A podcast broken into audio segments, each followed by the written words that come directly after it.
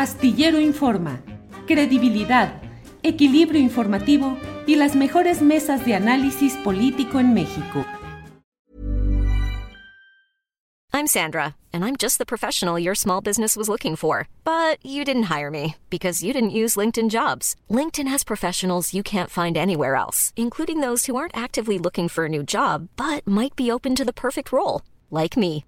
In a given month, over 70% of LinkedIn users don't visit other leading job sites. So if you're not looking on LinkedIn, you'll miss out on great candidates like Sandra. Start hiring professionals like a professional. Post your free job on linkedin.com/people today. Everyone knows therapy is great for solving problems, but getting therapy has its own problems too, like finding the right therapist, fitting into their schedule, and of course, the cost. Well, BetterHelp can solve those problems. It's totally online and built around your schedule. It's surprisingly affordable too. Connect with a credentialed therapist by phone, video, or online chat, all from the comfort of your home.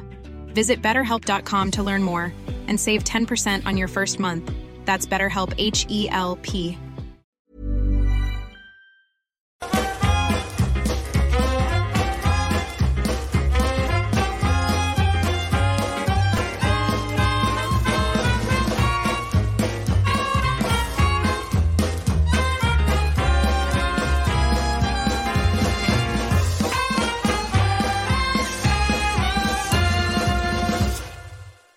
La una de la tarde, la una de la tarde en punto y ya estamos aquí en Astillero Informa.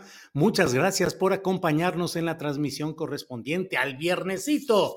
Ya es viernes y ya estamos en este viernes 7 de julio de 2023 con mucha información, con todo lo referente a momentos uh, importantes, declaraciones, movimientos, todo va avanzando. Tendremos hoy un programa muy completo. Vamos a tener una entrevista con Martí Batres, el jefe de gobierno de la Ciudad de México. Tendremos una entrevista que nos ha facilitado Elefante Blanco, una entrevista que le hizo Carlos Manuel Juárez a Claudia Sheinbaum tendremos desde luego la mesa del más allá con Marisol Gacé, Horacio Franco y Fernando Rivera Calderón. Y tendremos también hoy las recomendaciones de fin de semana.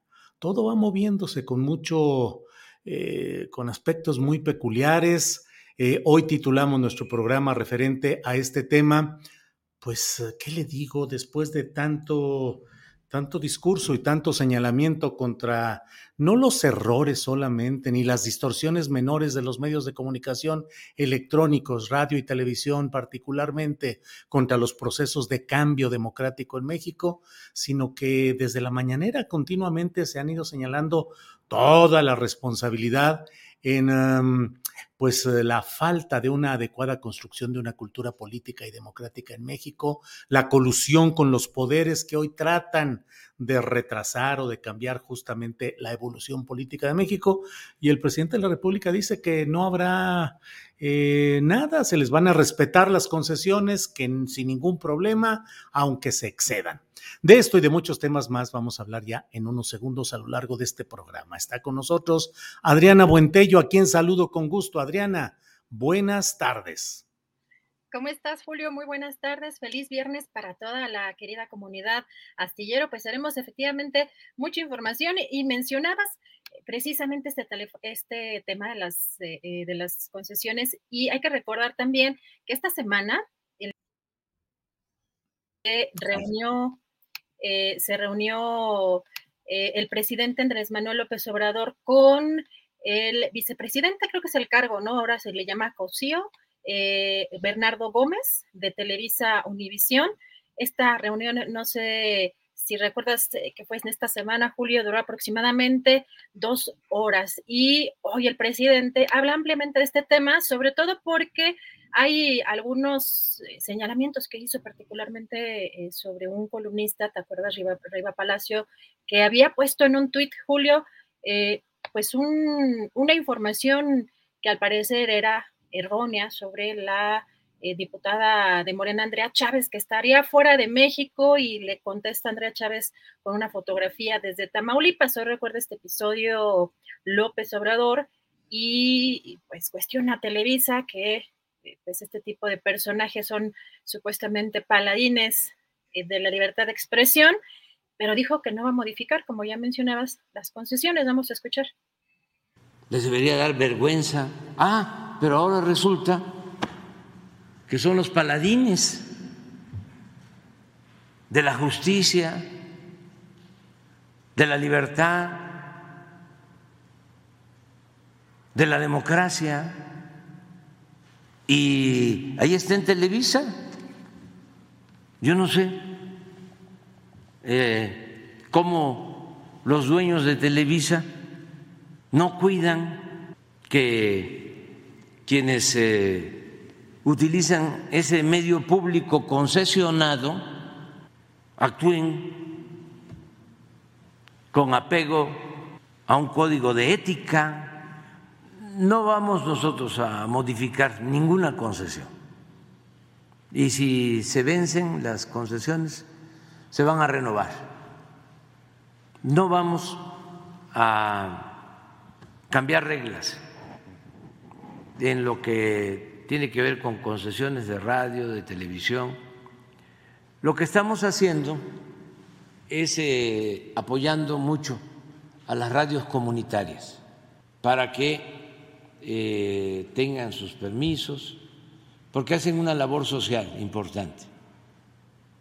Pero las concesiones a las cadenas de televisión, de radio, están garantizadas. No eh, va a haber ningún problema, aunque le suban de volumen. No va a haber ningún problema.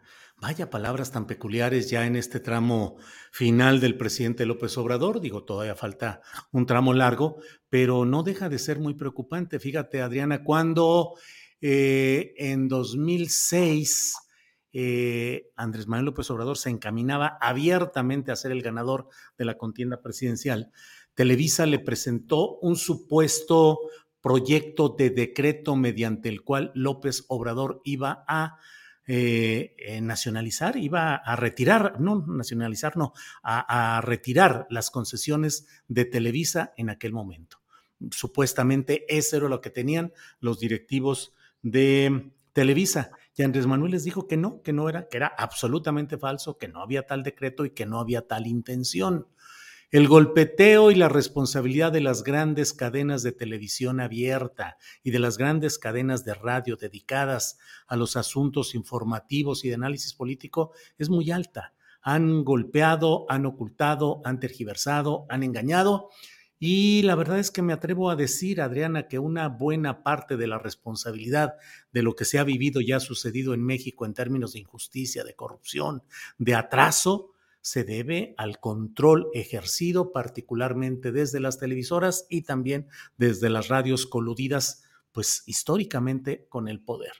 Y sin embargo, cuando hay el poder eh, en el Ejecutivo Federal para decir no más estas concesiones, pues lo que se toma la decisión es decir, adelante, no hay ningún problema, siguen, no sucede nada.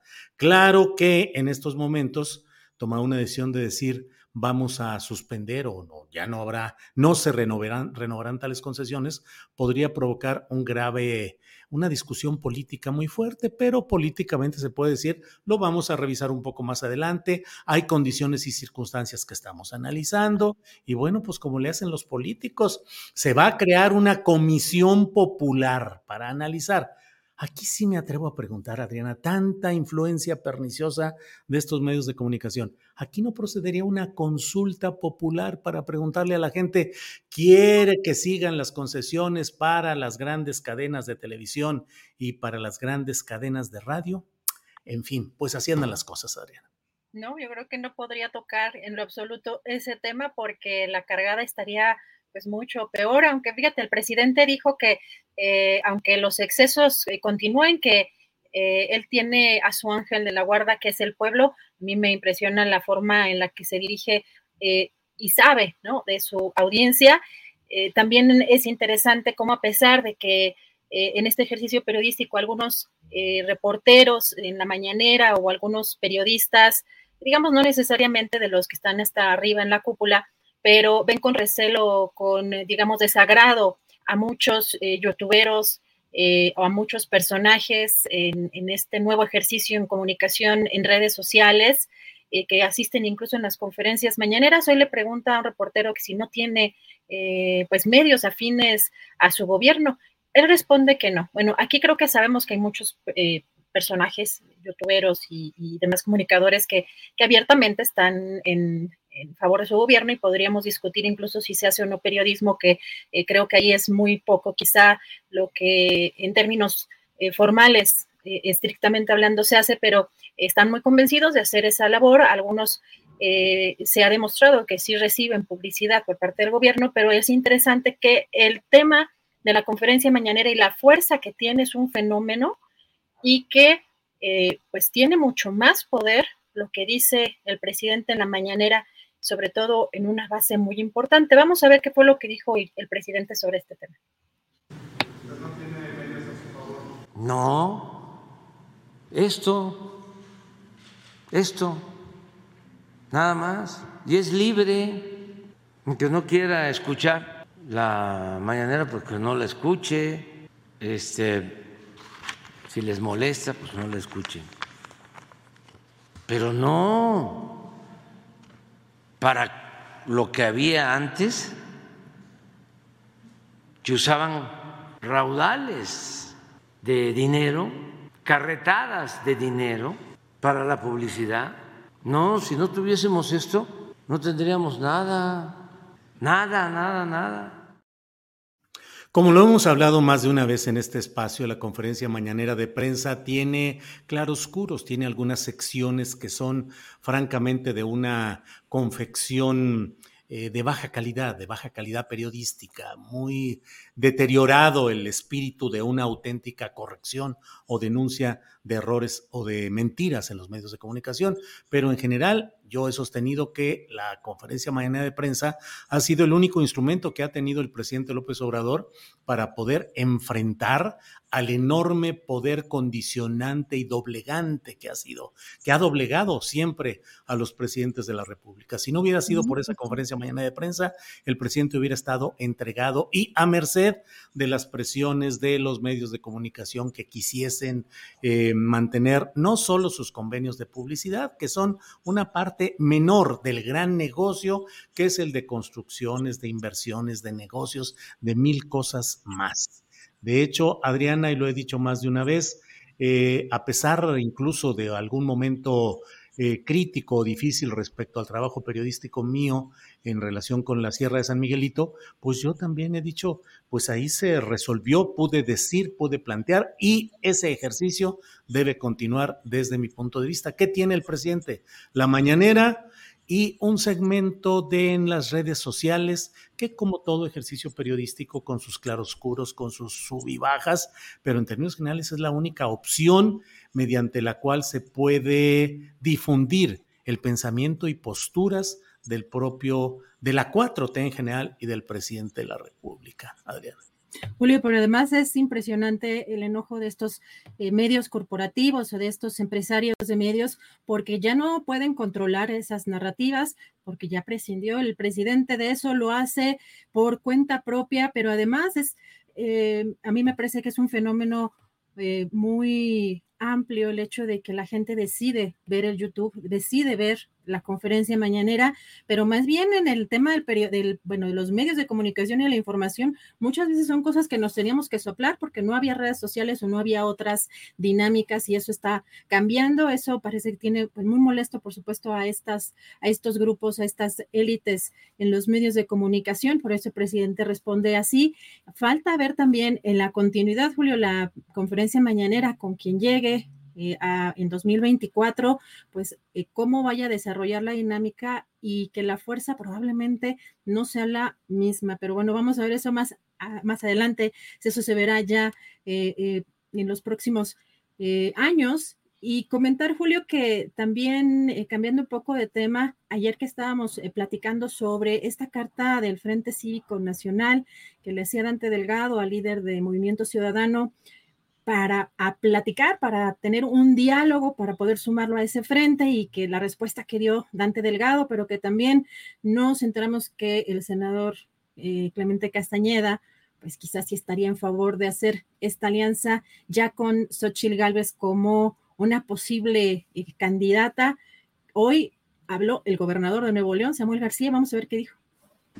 Esa pregunta hasta ofende. Respeto mucho a Clemente, es mi amigo, le dio hasta compadre, pero yo no sé a quién se le ocurre ir con el PRI y el PAN. Son nuestros enemigos. Vean aquí en Nuevo León cómo todos los días están jodiendo. Quiero ver a Chale mañana aplaudiendo esto. A ver si no se ha ido a Madrid o de vacaciones. Quiero que me reconozcan los logros en economía. A ver si un día se dignan de dejar de joder y ayudar a Nuevo León a salir adelante. No hay un día que le marquen a mis secretarios a decirles en qué ayudo, cómo le hacemos para hacer una ley que genere más inversión. No hay un día, uno, que esos partidos no se dediquen a joder a corromper, porque están podridos, llenos de factureras, de tranzas, de robos. Entonces que me pregunten a mí, Samuel García, que qué opino de ir con el PRIAN ni a la esquina, subrayado en bold y en itálicas. No hay manera. Subrayado en bold y en itálicas. Se nos pone tipográfico Samuel García. Eh, pero bueno, forma parte de, esta, de estos jaloneos internos. Eh, por un lado, la dirección, el control, realmente eh, la propiedad del partido Movimiento Ciudadano es del exgobernador veracruzano priista en aquel tiempo, Dante Delgado, pero hay una corriente integrada por, sobre todo, por eh, la corriente Jalisco, el grupo Jalisco encabezado por em, Enrique Alfaro, eh, del cual ha formado parte el propio Clemente Castañeda, quien busca ser candidato a gobernador por Jalisco. Enrique Alfaro va a dar este fin de semana una, un posicionamiento político que muchos creen que pueda ser el que diga que siempre sí aspira a ser candidato presidencial. Los números, los datos y los resultados en Jalisco son muy deficitarios para Enrique Alfaro, su carácter, su manera irascible de enfrentar las cosas y la realidad, sobre todo en cuestión de inseguridad pública y el predominio de factores oscuros en la entidad completa eh, son factores que operan muy en contra de él. Y dentro de ese jaloneo, pues eh, Jalisco, o al menos un jalisciense, Clemente Castañeda, dice, abramos la puerta a Xochitl. Y del otro lado, el dueño, el mero jefe, el que controla todo, que es Dante Delgado, y ahora Samuel García, dicen que no. Pero se va a poner sabroso ahí la discusión, Adriana. Pues en lo que deja entrever Samuel García, el gobernador de Nuevo León, en este mensaje, en otra parte, eh, quizá difícilmente sería un anuncio que tuviera eh, relación con un interés hacia el 2024, porque hoy el mensaje fue como de, oiga, falta un año y, con esta actitud como de... Eh, pues los, o sea, enfocándose como hay que trabajar y para hacer dinero y ya sabes que traía una dinámica como como de este estilo y decía, pues ahorita hay que entrarle al jale. Y esa era su frase, ahorita el jale y el jale fue varias veces que repitió en este mensaje que falta un año y que estaban gastando esos políticos, eh, dice, nuestros recursos. Entonces, eh, quizá como hoy fue tan, hoy, hoy criticó tanto estos procesos que estamos eh, viendo eh, particularmente estaba criticando a este Frente por México de la oposición. Entonces, eh, pues veremos qué mensaje, qué mensaje manda el gobernador de Nuevo León. Por lo pronto, pues ahí está eh, esta, esta postura. Y también comentar, hoy volvió el presidente, lo que se hablaba en la mañanera, a criticar a Xochitl Gálvez porque dijo que la oposición quiere engañar. Vamos a escuchar. ¿Cómo no le voy a decir a la gente que la señora Xochitl Galvez es la este, representante de Salinas o de Fox o de Diego o de Claudia Iquez González, ¿cómo no se lo voy a decir? A la gente tengo la obligación de hacerlo. No, no, no, no, no, no, no, no, no, no, no. Abiertamente les digo de que este está muy fuerte el movimiento de transformación, mucho, muy fuerte. Y creo que cometieron un error porque quisieron engañar. O sea, es que no se puede ya a estas alturas quererle jugar el dedo en la boca a la gente. O sea, ¿cómo a ver? Eh, me subo una bicicleta o llego en un triciclo. Tamales, tamales, ricos tamales y ya. O digo unas groserías. Es que apenas ganó una elección y eso en las lomas, pero con todo respeto, México no es las lomas. Cuando ha ido este, allá al porvenir, a Motocintla, no, pero además son cuestiones de convicciones, de principios, de ideales. Y ella ha estado pues trabajando con Fox, imagínense, nada más. Y ahora con Claudia X González. Pero si yo tengo, y ojalá y me comprendan, tengo que informar, porque nos ha costado mucho el transformar el país. Bueno, pues así están las cosas. Eso del la bicicleta y el triciclo está verdaderamente cotorrón, imagínate. Eh, tamales eh, tamales xochitleños, lleve sus ricos y deliciosos tamales xochitleños. Imagínate, nada más. En fin, Adriana. Lo que sí, la, personalidad del presidente, hay que decirlo, ninguna corcholata lo tiene. Y pues es muy interesante también cómo eh, va manejando el lenguaje eh, sobre todo en estos temas. También eh, fue acusado, sobre todo por Xochitl Gálvez, de ser machista y dijo que estas eh, acusaciones, pues dice que no está, sobre estas acusaciones, dice que no está cuestionando a la senadora por ser mujer, sino por representar a una mafia de poder económico y político. Pero también el presidente le responde a Santiago Krill, porque dije, como ya, ya escogieron a la señora Xochitl Gálvez, se enoja Santiago Krill y me insulta. Vamos a ver. Krill, que se enoja, porque la mafia del poder, los que quieren regresar por sus fueros, quieren seguir robando, porque son muy ladrones, los de la cúpula del poder político y económico, como ya escogieron a la señora Sochi, de a él pusieron a un lado, se enoja y me insulta. Y como diría su clásico, ¿y yo por qué? ¿Por qué no le eh, va a reclamar a su antiguo jefe, que también fue jefe de Sochi, Fox, o al jefe de jefes, Salinas, o a Diego, su gran amigo, o a Claudio X González, el gerente del bloque conservador, o a los comentaristas de Televisa, a Sarmiento, a Zuckerman, bueno, pues ahí están las palabras del presidente en esta mañana y tenemos material que viene ya enseguida, Adriana. Tu micrófono.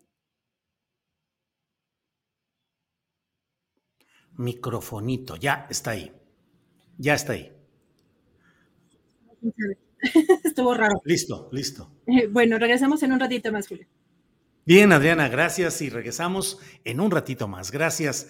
Mire, vamos a transmitir, vamos a retransmitir una entrevista que por cortesía de Elefante Blanco, cuyo director es Carlos Manuel Juárez, la tenemos disponible. Me parece muy interesante eh, la parte final en la cual Carlos Manuel le pregunta, le dice, bueno, la coordinación por la que está peleando y por la que está luchando y la que seguramente ganará, ¿es de izquierda? y ella dice, bueno, no hay que hablar de izquierdas y derechas. ¿No hay que hablar de izquierdas y derechas? Vamos a escuchar la entrevista, por favor. Hola, buena tarde, buen día, buena noche, depende de la que nos esté viendo. Soy Carlos Manuel Juárez, eh, director de Elefante Blanco, y estamos hoy en una entrevista con Claudia Sheinbaum Pardo, la aspirante a la Coordinación Nacional de la Defensa de la Cuarta Transformación. Realmente este eh, título eh, que se ha puesto a quien será pues, la persona candidata a la presidencia de la República por Morena. Todavía no puedes decir eso. Aún no, pero, doctora, mucho gusto que esté en Tampico. ¿Cómo le ha tratado el noreste del país. Fue a Nuevo León, a Coahuila y hoy aquí en Tamaulipas. Bien, muy bien. La verdad, en todos los lugares me he sentido muy bien recibida. En todos los lugares hemos tenido eh, muy buenas asambleas, muy buen recibimiento y también escuchar mucho de la problemática de cada estado. La población del noreste se le tacha de que no es de izquierda. ¿Qué ha escuchado usted de la población del noreste de Nuevo León? Inclusive hay un video bastante agresivo en donde en un ah, hotel le gritan. Sí, qué eh, bueno que lo, que lo comentas, porque en realidad hemos dos mesas. Eh, al, eh, salí a cenar en la noche y ya cuando íbamos saliendo, pues hay este, pues gente que, que odia. O sea, el problema del otro lado, incluidas algunas personas que son simpatizantes del frente de oposición, es que hay mucho odio, mucho enojo. Y aquí hay puro amor, la verdad. O sea, no, eh, no, hay, no hay por qué ser agresivos, ¿no? Entonces Morena tiene, y nuestro movimiento más allá de Morena, tiene mayoría en el país. La gente está contenta de que por primera vez hay un gobierno que mira al que menos tiene, que mira a los pobres del país y que busca la manera de disminuir desigualdades y generar justicia social y algunas personas pues eso no están de acuerdo y está bien no estar de acuerdo. El problema es cuando eso lo conviertes en agresión. Eh, eh, cala mucho el mensaje. Pero bueno, fue un detalle comparado con el recibimiento que tuve en todos lados, pues muy distinto. Jugó fútbol, hoy come tortas de la barda. Ah, sí, exactamente, sin problema. Eh, cala mucho esto que usted decía en la mañana hoy, que en su propuesta de, de coordinación política dice eh, vamos a buscar que haya apoyos para todos, pero primeros los pobres. Sí, pues, Cala mucho, se, generan de pronto los empresarios como caras, ¿no? Eh, ¿Qué le dice a esta, a esta población que de pronto como que no ve también eso? Sí, a ver, los empresarios son importantísimos para el país. La iniciativa privada es importantísima, las inversiones son fundamentales. El problema es que antes teníamos gobiernos que solo apoyaban eh, a los de arriba y a veces a los de muy arriba. Pues es el caso del FOBAPROA, por ejemplo, que apoyó a los bancos eh, y no apoyó a los deudores de la banca de manera directa. Eh, entonces, con esta idea de que se apoya siempre arriba, va a gotear para que se distribuya la riqueza. Y en realidad eso no ocurrió durante todo el periodo neoliberal. Entonces, por supuesto que en algunos casos se requieren incentivos. Por ejemplo, los 10 parques industriales que está planteando el presidente eh, inclusive hay incentivos eh, fiscales que se están planteando en esa zona. Pero todos debemos de entender, y ese es un asunto de solidaridad, y es un asunto humano y de responsabilidad social de los empresarios también, que el gobierno tiene una responsabilidad, que es cumplir con la educación pública, con la salud pública, y al mismo tiempo apoyar al que menos tiene, para poder pues por lo menos disminuir esas ofensivas desigualdades que se han dado en nuestro país. Eh, doctora, quisiera justo concentrar la plática, esa segunda parte de esta breve charla, con el tema de la seguridad. Que, la, digamos, la izquierda ha estado muy, siempre cuestionando cómo se aborda la seguridad en un país, en una región como, como el noreste, ¿no? ¿Cuál es su concepción de cómo la izquierda debe de abonar a la seguridad pública de, un estado tan dolido como Tamaulipas, pero también del país en general. Sí, pues te puedo decir lo que hizo en la ciudad. Eh, nosotros logramos en cuatro años y medio disminuir en más de la mitad los índices delictivos. Eh, homicidios los bajamos en más de la mitad, robo de vehículo en más del 60%, y en general todos los delitos disminuyeron. ¿Cómo lo hicimos? Primero, y eso cualquier política de seguridad lo tiene que tener, antes le llamaban prevención del delito. Nosotros le llamamos atención a las causas. Porque ¿qué provoca la inseguridad? ¿Qué provoca que un joven se acerque a una banda delictiva? Pues que no tenga oportunidades, que no tenga derechos, que sienta que la banda delictiva es la única manera de salir adelante. Entonces, si no damos acceso a los jóvenes, a la educación, al trabajo y a una vida digna, con esperanza, pues entonces la inseguridad va a seguir, eso la certeza. Ahora, después de eso yo fortalecí mucho la policía de la ciudad aumenté más del 50% su salario, hicimos carrera policial, profesionalización, un área de asuntos internos muy fuerte para sancionar a los policías que se acercan a la delincuencia. Y después le dimos capacidad de investigación e inteligencia, muy importante en su coordinación con la Fiscalía General de Justicia. Es decir, yo digo son las dos cosas, atención a las causas y cero impunidad, que no quiere decir guerra, la guerra sí, este, esa, esa es la de la derecha. O sea, la derecha no es humanista. La derecha es más fascista. La derecha cree en la violencia. Esta idea de la mano dura, de que lo único que se resuelve todo es con mano dura, con la represión. Con... nosotros creemos en la justicia, en todos los sentidos. la justicia social y la justicia que funcione, la Suprema Corte de Justicia y todo el Poder Judicial. doctor, hay problemas que usted enfrentó en, la Ciudad de México fuertes como por el tema del, del, presunto boicot en el metro, por ejemplo, y tuvo que entrar la Guardia Nacional. Le quería preguntar específicamente, eh, eh, en el país hay problemas mucho más fuertes en los que la izquierda se le dice militariza, ¿no? Realmente hay gente que dice hay que reconocer que el ejército es necesario para ciertos territorios. ¿Usted cómo lo piensa? la Guardia Nacional es una nueva fuerza. Eh, de seguridad en el país, necesaria, indispensable, que además hoy está por la Constitución. La Suprema Corte echó para atrás un esquema en donde la Guardia Nacional perteneciera a la Secretaría de la Defensa Nacional, que no al ejército, ¿eh? que es distinto, porque la comandancia del ejército es una y la comandancia de la Guardia Nacional es otra. La Guardia Nacional es una institución que tiene que consolidarse y tiene que fortalecerse. Y la presencia de las fuerzas eh, federales pues en algunos lugares es indispensable al momento. En el momento que vaya bajando la inseguridad, pues probablemente las fuerzas federales no se requieran, pero la Guardia Nacional se requiere como una Guardia Nacional que fortalezca ahí donde las presidencias municipales pues tienen policías que están vinculadas con el crimen organizado, sobre todo las policías. Entonces, eh, nos dejaron un país muy difícil, porque critican al presidente de que siempre se refiere al pasado. No, lo que pasa es que la guerra contra el narco generó eh, una eh, tremenda este, violencia en el país. Brutal, aquí vimos muertos en todos lados. La violencia no se acaba en tres días eh, cuando la quieres parar. Es un asunto cuando tienes una locomotora que va a 100 kilómetros por hora, pues primero hay que irla bajando la velocidad hasta que se detenga. Doctora cerramos y le quería justo eh,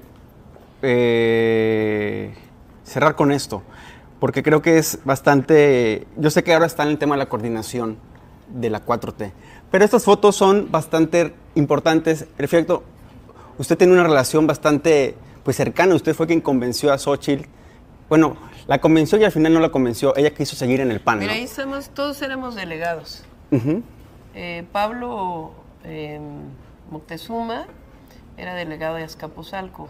Rigoberto Salgado de Tláhuac, Abelino, que en paz descanse, que falleció por COVID, de Xochimilco, Xochil de la Miguel Hidalgo y yo de Tlalpa. Entonces hicimos una serie de eventos en donde coordinábamos eh, buenas prácticas. Y luego Xochil, yo creo que aquí es donde yo creo que se... La mejor candidata para Morena es Claudia. Y hoy, Claudia, ya le dijo Xochitl, es la mejor candidata también para Morena y para el país. ¿Claudia? ¿Usted? Ah, sí, claro. ¿Usted es la mejor candidata para confirmar? Sí, no podemos decir candidata todavía porque te va a sancionar. La Pero de que vamos a ganar la coordinación nacional. La mejor, la, mejor coordinadora. Usted se apega a la que va a ser una coordinación de izquierda. A ver, está bien que hables de izquierda. Aquí lo que tenemos que hablar más allá de izquierda o derecha es un proyecto que favorezca al pueblo de México. Durante años vivimos gobiernos estuvieron en contra del pueblo, que lo que hicieron fue fortalecer a un grupo muy pequeño. Entonces, la cuarta transformación lo que significa es poner a su gobierno al servicio del pueblo y no al servicio de unos cuantos. Esa es la esencia de la diferencia, que se separa el poder político del poder económico. Y eso tiene que seguir. Tiene que seguir primero porque el pueblo de México lo quiere, porque por eso tiene mayoría nuestro movimiento en todas las encuestas. Y segundo porque no puede haber regresiones al pasado. Mira, tú tienes hoy a un coordinador del proyecto de nación, del Frente Cínico Opositor, yo le llamo así, el Frente Cínico Opositor, a José Ángel Gurría. O sea, José Ángel Gurría es responsable del FOBAPROA. José Ángel Gurría es la imagen perfecta del neoliberalismo. Pues qué mejor muestra de lo que quieren es regresar al pasado. Mientras que nosotros lo que queremos es seguir empujando un México con justicia. Esa es la diferencia, el retroceso frente al avance. Entonces por eso vamos a ganar, porque la gente lo que quiere es seguir avanzando.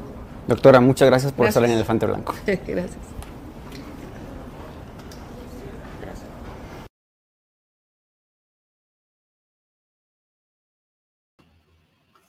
Bien, pues esta ha sido la entrevista que ha hecho Carlos Manuel Juárez, dirigente, eh, director de Elefante Blanco, portal de Tamaulipas, respecto a este tema interesante.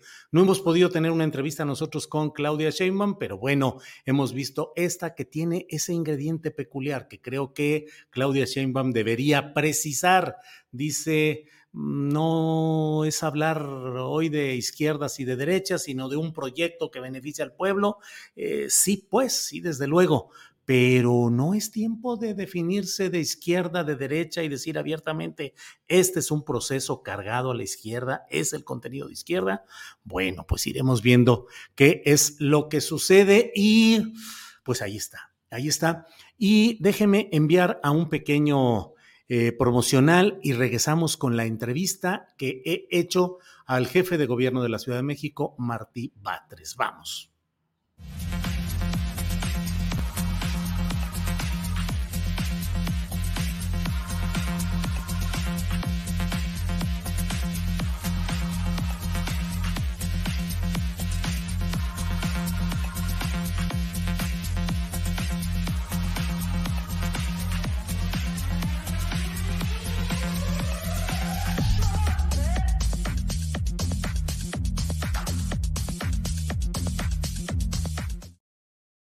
Entramos en el Salón Murales de la sede del Gobierno de la Ciudad de México.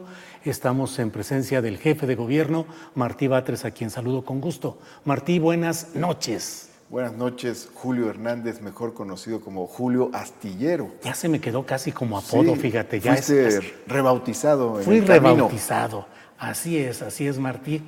¿Te hubiera gustado otro nombre, Martí? No, estoy muy conforme con el mío. ¿Por qué? ¿Qué te evoca? Bueno, es simbólico, eh, es, por el poeta. Me pusieron mis papás José Martí por el poeta. Me pusieron Martí por el poeta José Martí. José Martí nació un 28 de enero. Yo nací un 26 de enero, casi muy cerquita. Y mis papás trataron de ponerle a cada quien un nombre que tuviera un significado y a mí me pusieron Martí. Martí, revolucionario, poeta, dramaturgo, cronista, escritor, novelista, eh, dirigente político. ¿Predeterminado por tu nombre, Martí? Siempre el nombre influye.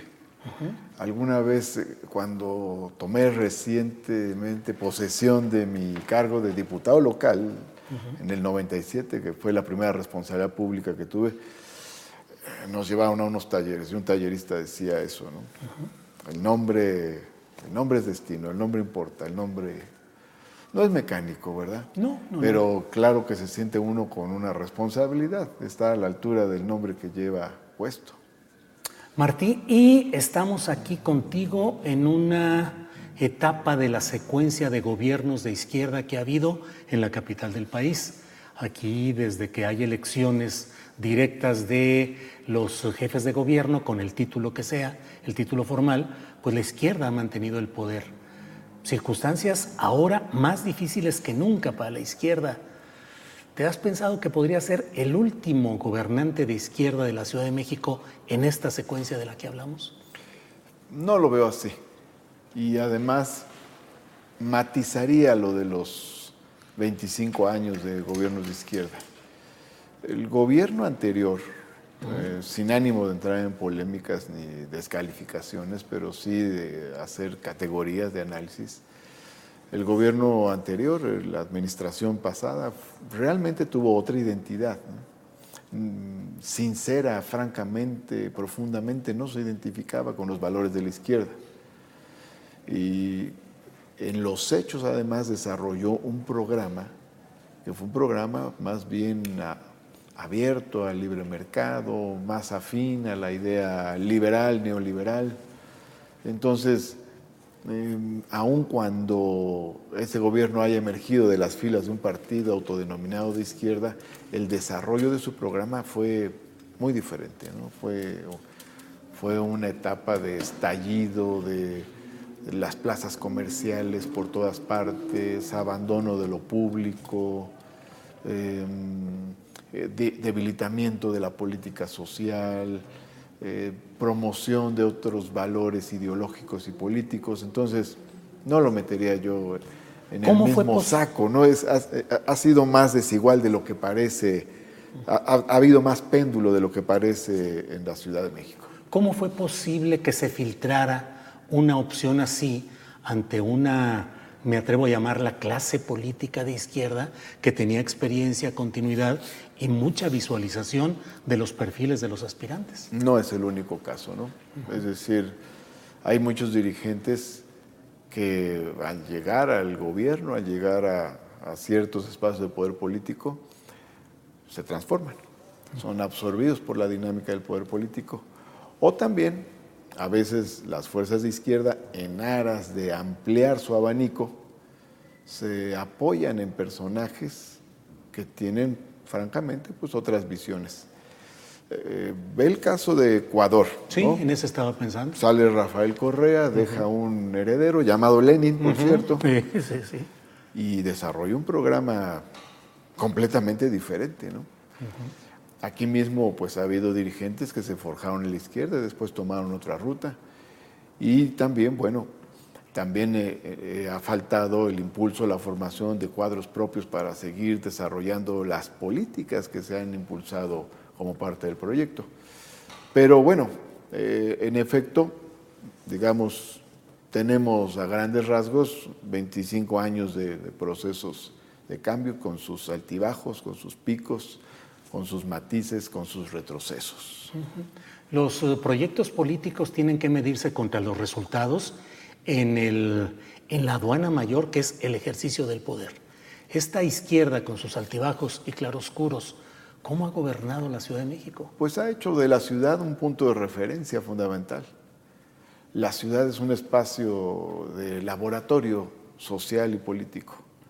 Aquí han nacido muchas de las cosas que después se han replicado. Y te pongo múltiples ejemplos.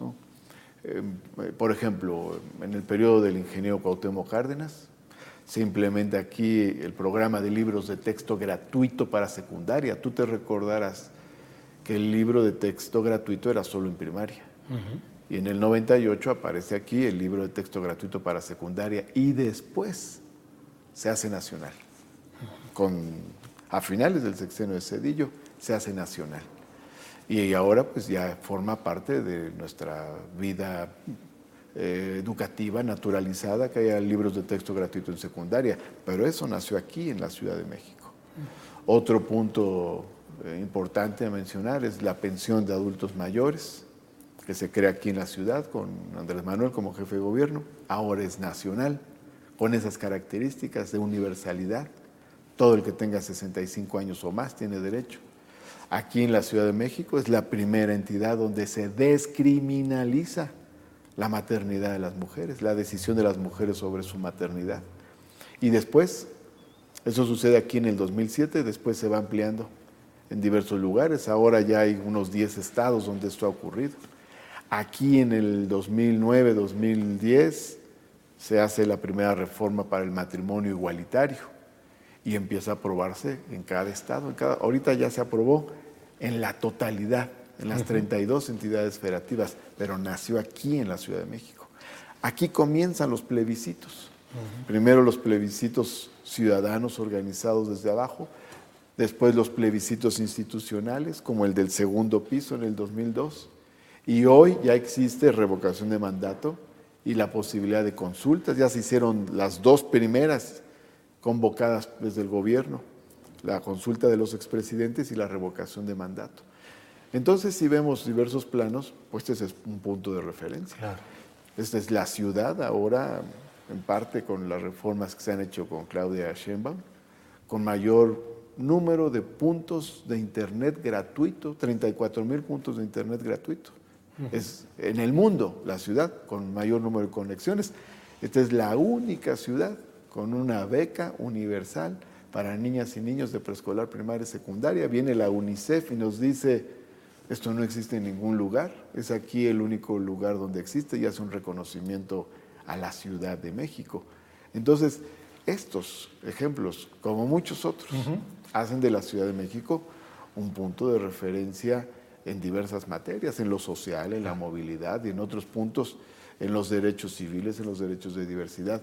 La Ciudad de México, entonces, sí ha sido marcada por los gobiernos que se dicen de izquierda y progresista, sí, sí ha sido transformada. Ahora, Martí, en este momento político y electoral, la Ciudad de México tiene la, más de la mitad de las alcaldías en poder de partidos opositores.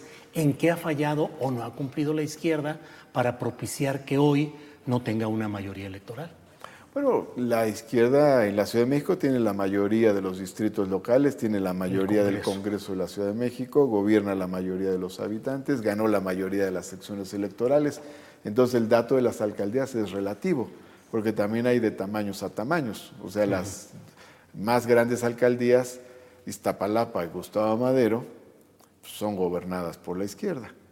Eh, hay otras alcaldías que tienen distintos tamaños, pero... Pero que ha hecho mal finalmente la izquierda. No, seguramente hay muchas cosas que se tienen que evaluar. Se tienen que evaluar temas de fondo y se tienen que evaluar también temas de estrategia y de táctica. Si nos remitimos eh, a la elección del 2021, que es la que permite que haya diversos gobiernos de oposición en las alcaldías, bueno, tendremos que ver también el análisis de nuestros gobiernos en las alcaldías. Eso hay que revisarlo, hay que hacer el balance de nuestros gobiernos, porque al mismo tiempo que era bien evaluado el gobierno de la ciudad y bien evaluada este, la doctora Claudia Sheinbaum, tuvimos eh, derrotas electorales en varias alcaldías. Se tiene que analizar eso. ¿Pero cómo qué? Bueno, hay gestiones en algunas alcaldías que no, fueron, no estaban a satisfacción de la ciudadanía. ¿Solamente gestiones, o sea, cosas procesales o más de fondo? No, bueno, ahí se tienen que analizar varias cosas, sobre todo la cercanía, gobierno, ciudadanía y también resultados, también eh, cumplimiento de expectativas, en fin, son varias cosas las que influyen en la determinación de la ciudadanía. Pero hay otros elementos también, tácticos y estratégicos, que no tienen que ver con los temas de fondo y también pesan y también pesaron. Exceso de confianza. Somos una ciudad progresista, somos una ciudad de izquierda, vamos a ganar eh, la elección. Y en el, en el 2021 no se midió suficientemente el efecto que tendría que se uniera la oposición. Y tampoco se midió el efecto que tenía la campaña sistemática este, que estaba haciendo eh, la derecha eh, en las ciudades. Esos, eh, esos efectos no se midieron, se minimizaron y tú lo puedes ver también en el trabajo de convocatoria electoral, los niveles de participación en las secciones donde ganaron partidos conservadores es bastante mayor que los niveles de participación ciudadana en las secciones que ganó eh, la izquierda capitalina, lo cual nos indica también pues que faltó trabajo, faltó trabajo, faltó trabajo con la ciudadanía, faltó trabajo con la gente, faltó convocatoria. ¿Y de quién fue la responsabilidad política máxima de esos descuidos y exceso de confianza? Son varias responsabilidades, pero naturalmente que hizo falta un partido más en acción, más organizado, eh, eh, más eh, enclavado en territorio, más apropiado de los propios logros y resultados del gobierno de la ciudad. Sé que puede parecer eh, impropia la pregunta o mal formulada, pero ¿hay partido Morena en la Ciudad de México? Sí lo hay, ya en estas condiciones todavía más. Te puedo decir que después del 2021 pues han pasado muchas cosas, entre otras se ha reorganizado el partido territorialmente, la dirigencia. No soy yo quien deba decirlo, no me corresponde, lo puedo decir como un observador que conoce el conjunto de la actividad política, pero veo mucho más organizada Morena. Los dirigentes lo podrán decir con mayor detalle. ¿La ideología de izquierda se ha aflojado en el ejercicio del poder? No, yo creo que incluso se ha reafirmado la, la victoria de Claudia Sheinbaum en el 2018 de, de alguna manera es una exigencia de la ciudadanía para retomar el rumbo.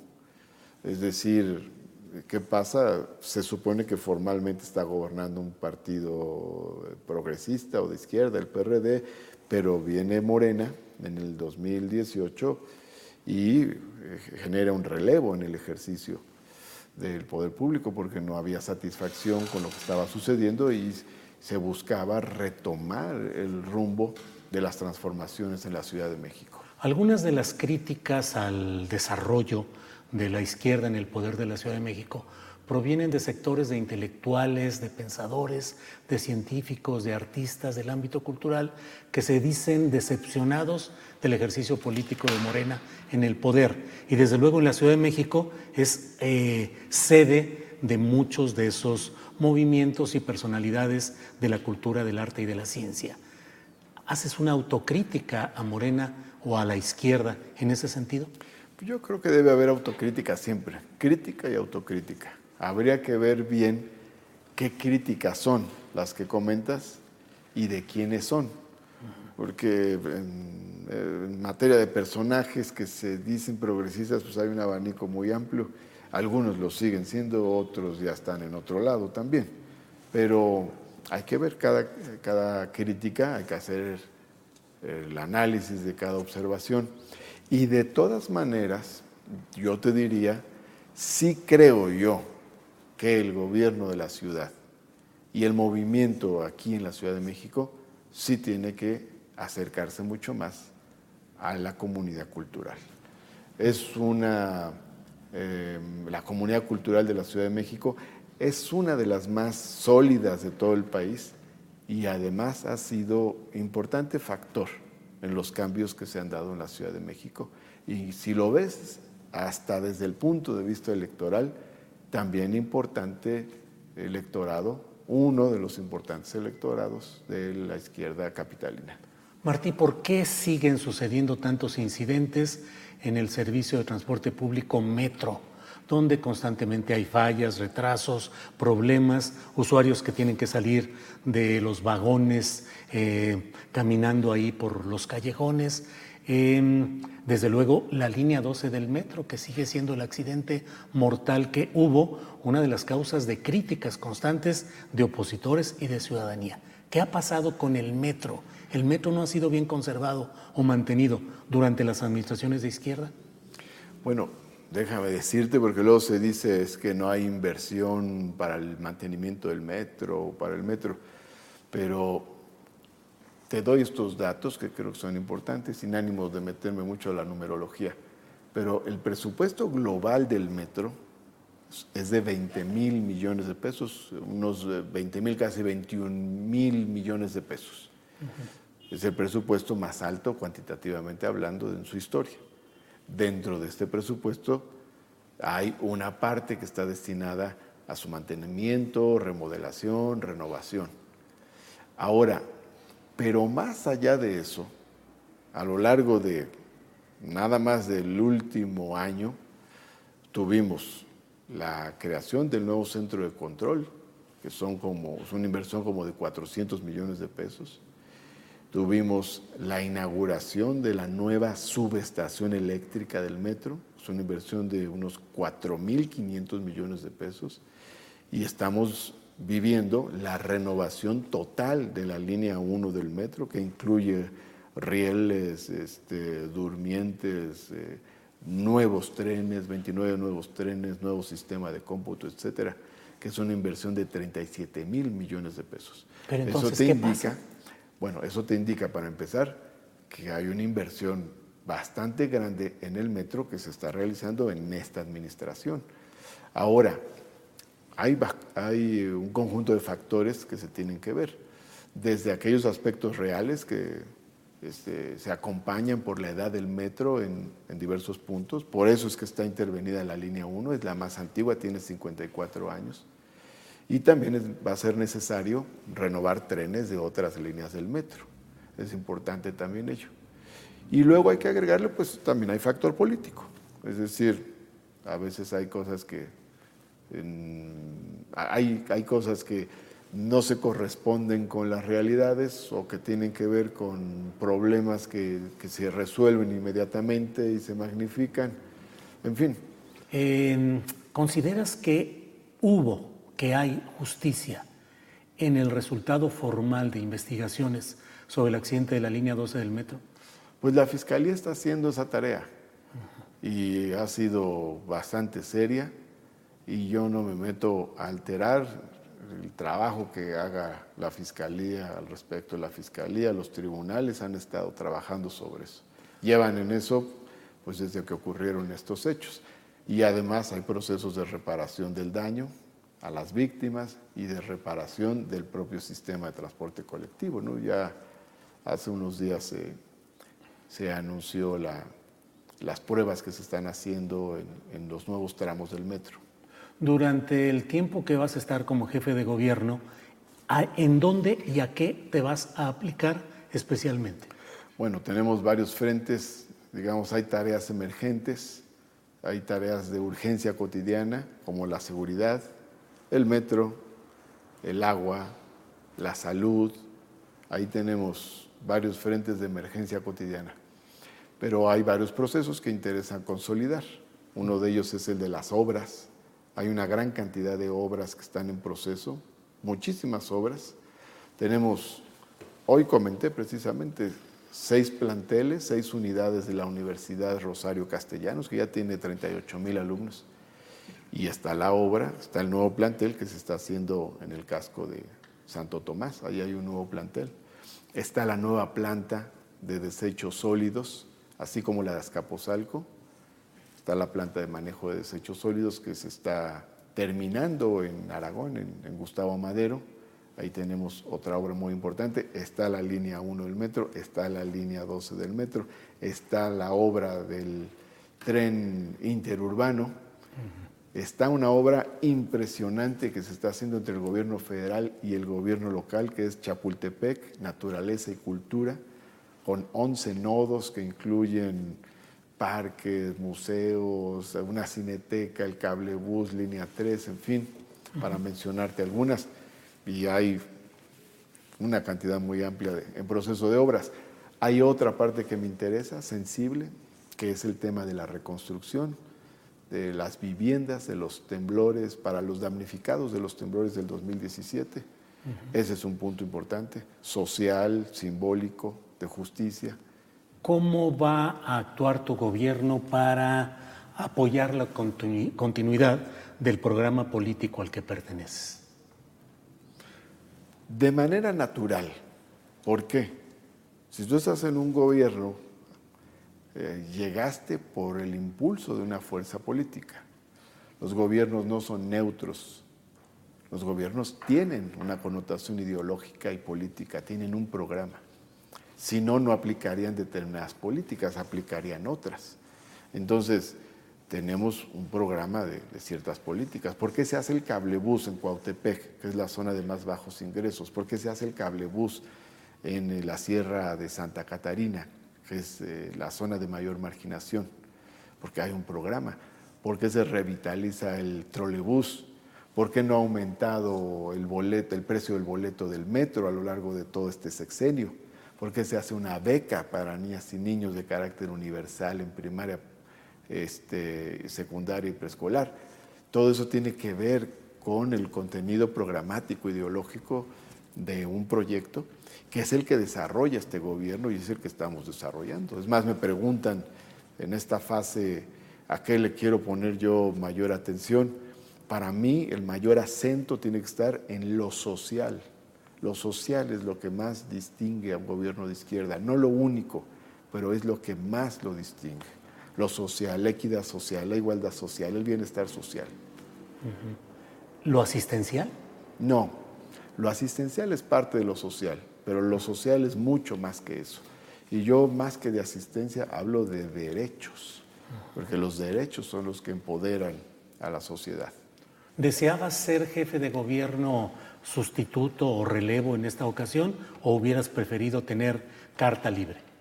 Bueno, hubiera sido bueno también participar en el, en el proceso de renovación para la siguiente administración. Sin embargo, también hay coyunturas en donde debes, de tomar decisiones.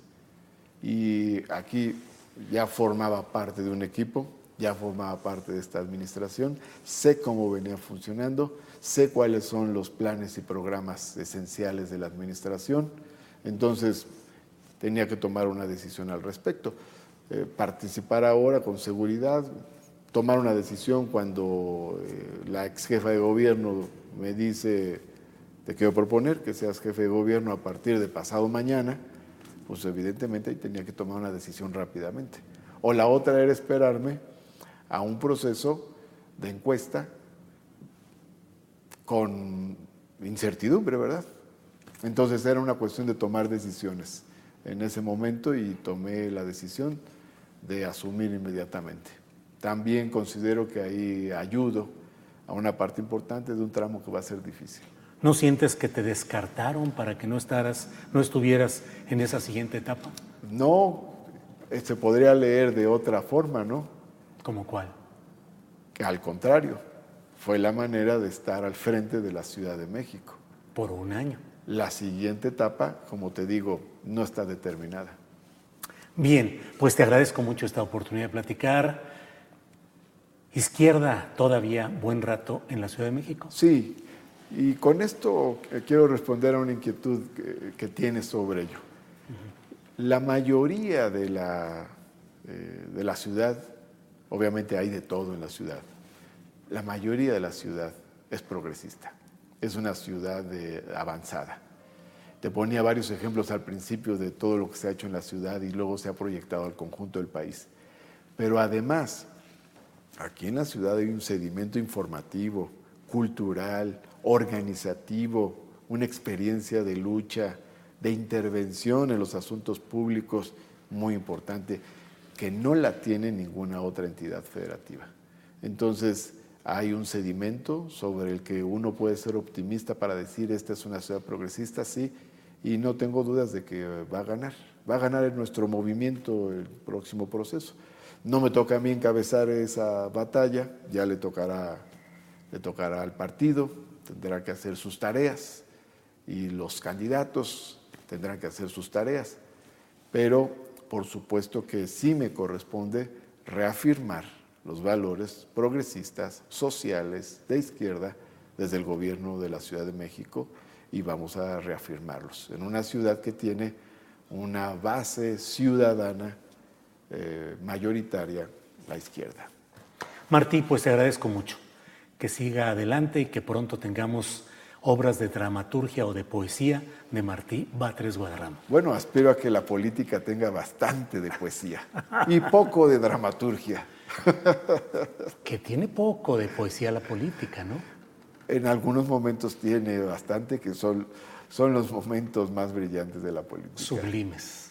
Bueno, sabes que dicen que hay, hay días que parecen años. Bien, Martí, pues muchas gracias, muy amable. Gracias, a ti, Julio Astillero. Astillero, a la orden. Bien, pues, ahí está la entrevista que hemos hecho a Martí Batres en las oficinas de la Plaza de la Constitución, en el Salón Mural, con una, pues ahí con una vista muy interesante de lo que hay ahí. y bueno, es una plática, como lo he dicho, en la que buscamos eh, tratar de preguntarnos qué hace y qué está haciendo la izquierda, la izquierda frente a su espejo de realmente qué es lo que sucede. Son las dos de la tarde con tres minutos, dos de la tarde con tres minutos y vamos a nuestra siguiente sección porque en este viernes 7 de julio ya estamos no solo eh, puestos para seguir analizando las cosas relevantes del día, sino que estamos como siempre con nuestra mesa, la mesa del más allá. Marisol Gacé, Marisol, ¿cómo estás? ¿Qué es eso, Marisol? Platícanos. Buenas tardes. Tu micrófono. ¿Cómo estás, Julio? Qué gusto verte. Como siempre, Horacio, Changuito, Rivera. ¿Quién es? Marisol, ¿quién es ese que está ahí? Creo que es, Es un el, problema el mononón. ¿El qué? Fernando Ah. Rivera Mononón. Mononón. Bienvenida, Marisol Gacé. Vamos con ¿Cómo un chan... están, amigos? Todo en orden, Ay, bonito. afortunadamente. Vamos ahora con Este este es un changón. gancito, que- perdóname, Julio, que te interrumpí horrible. Es un gancito tejido que me hicieron ahí unas, unas amiguitas, unas señoras con mi Andrés Manuel tejido, porque ya sabes que estamos coleccionando nuestros Andrés Manuelitos. Miren nada más, tejido a mano. Bien, muy bien. Vamos enseguida con Mononón. Dicen que es Fernando Rivera Calderón. ¿Quién está detrás de ahí? ¿Quién es ese personaje? Mira, mi, querido Julio, Marisol, Horacio, quería que mi imagen en este sacrosanto programa se apegara a la descripción que hacen muchos de mí eh, cuando, cuando me critican o, o opinan sobre lo que digo. Entonces, este, quise hoy parecerme un poco a ese del que hablan. ¿Tú eres el de atrás o el de adelante? Que no me queda claro. Pues no sé cuál es más feo, a ver cuál prefieren. Hola amigos. Hola, ¡Quiero a los amigo. dos! Muy bien, Fernando. Horacio Franco, buenas tardes, Horacio. Buenas tardes, pues yo, yo no traigo muñequito porque me subí aquí a la terraza para, para tener otra vista diferente, pero pues muy, muy contento de que mi adorada y admiradísima Marisol esté con nosotros este día. ¡Mua! Qué gusto que estés aquí. Querido Horacio, no nos vemos desde tus 45 años de Sí. celebración en Bellas Artes, Sí. que fue una brutalidad, una fiesta de aquellas y bueno, con, con la mesa del más allá interactuando en el escenario de Bellas Artes. Memorable, ¿eh? memorable.